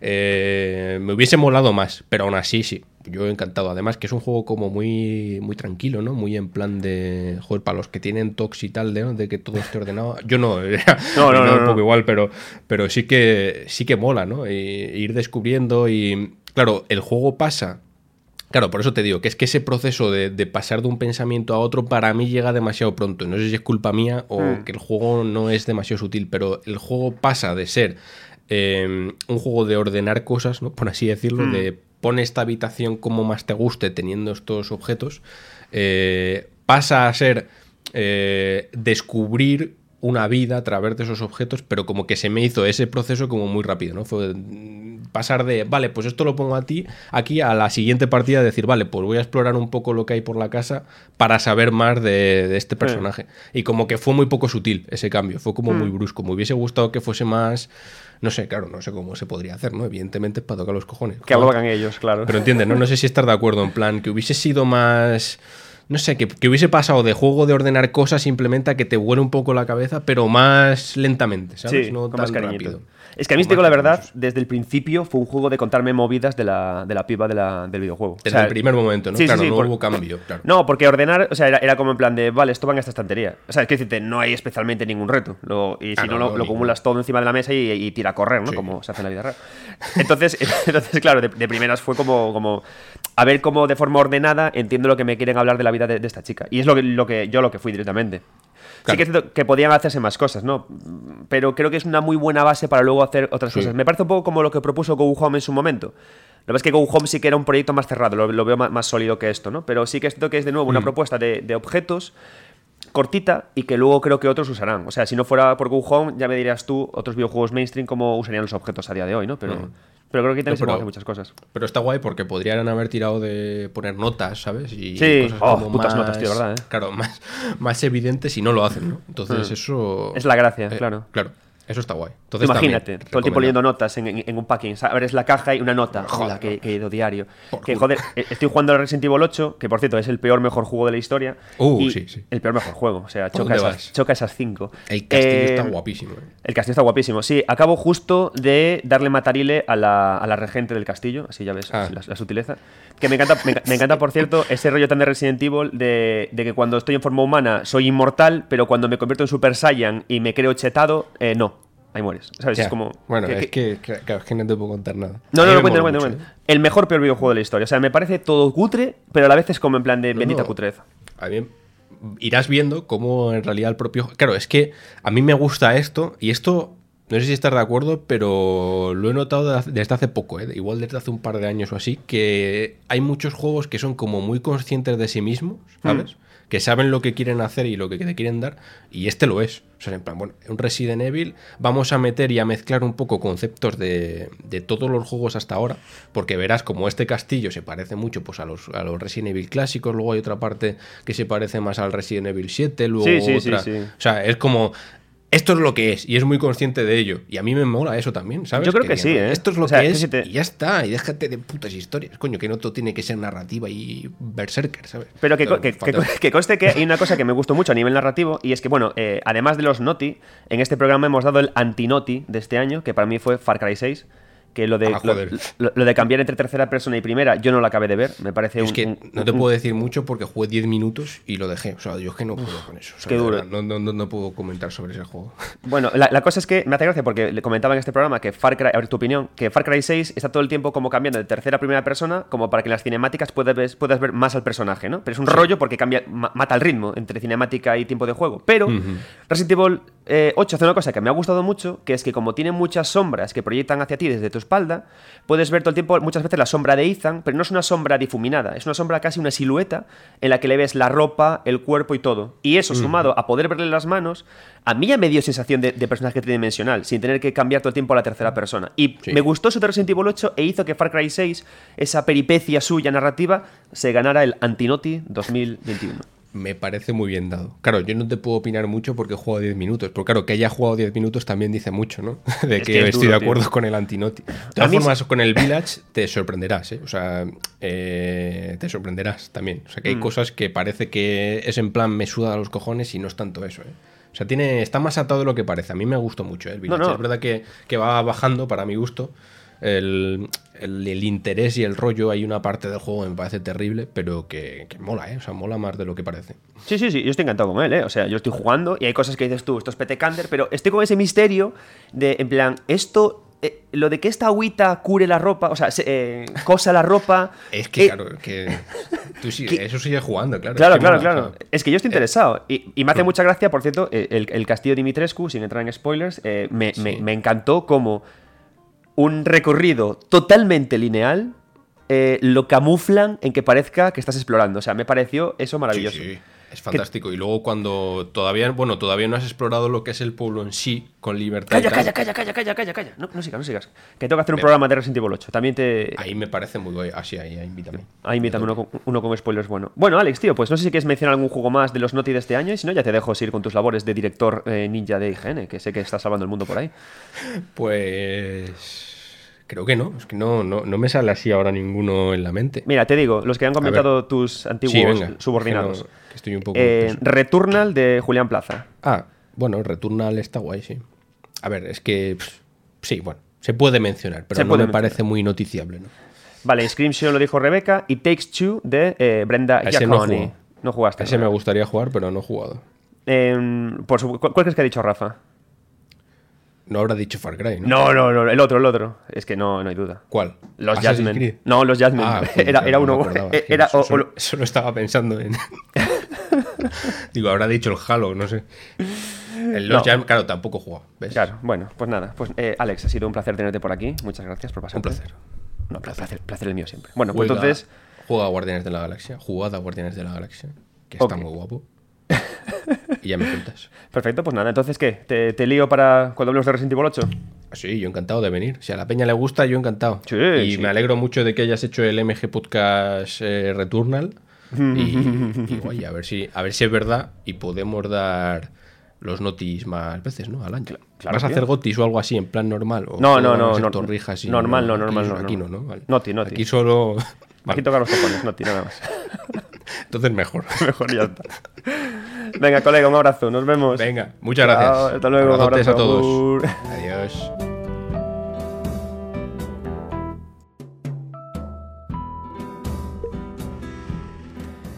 Y aquí acaba la gala de los Noti. Espero que os haya gustado volver a, a ver a todos los compañeros y a oír a todos los compañeros de Mundo Gamers. Para mí ha sido un programa muy especial. Espero que os haya encantado y por supuesto espero que vosotros nos digáis o me digáis cuáles son vuestros narrativazos of the year en comentarios. Recordad, no hay ningún mejor juego porque todos los juegos son los mejores en tanto que nos hayan tocado la patata por algo. Lo divertido es jugar, lo divertido es compartir entre nosotros qué nos ha gustado para poder jugarlo y para poder disfrutarlo. Yo soy Adrián Suárez, esto es 9 bits y por supuesto, nunca dejéis de jugar.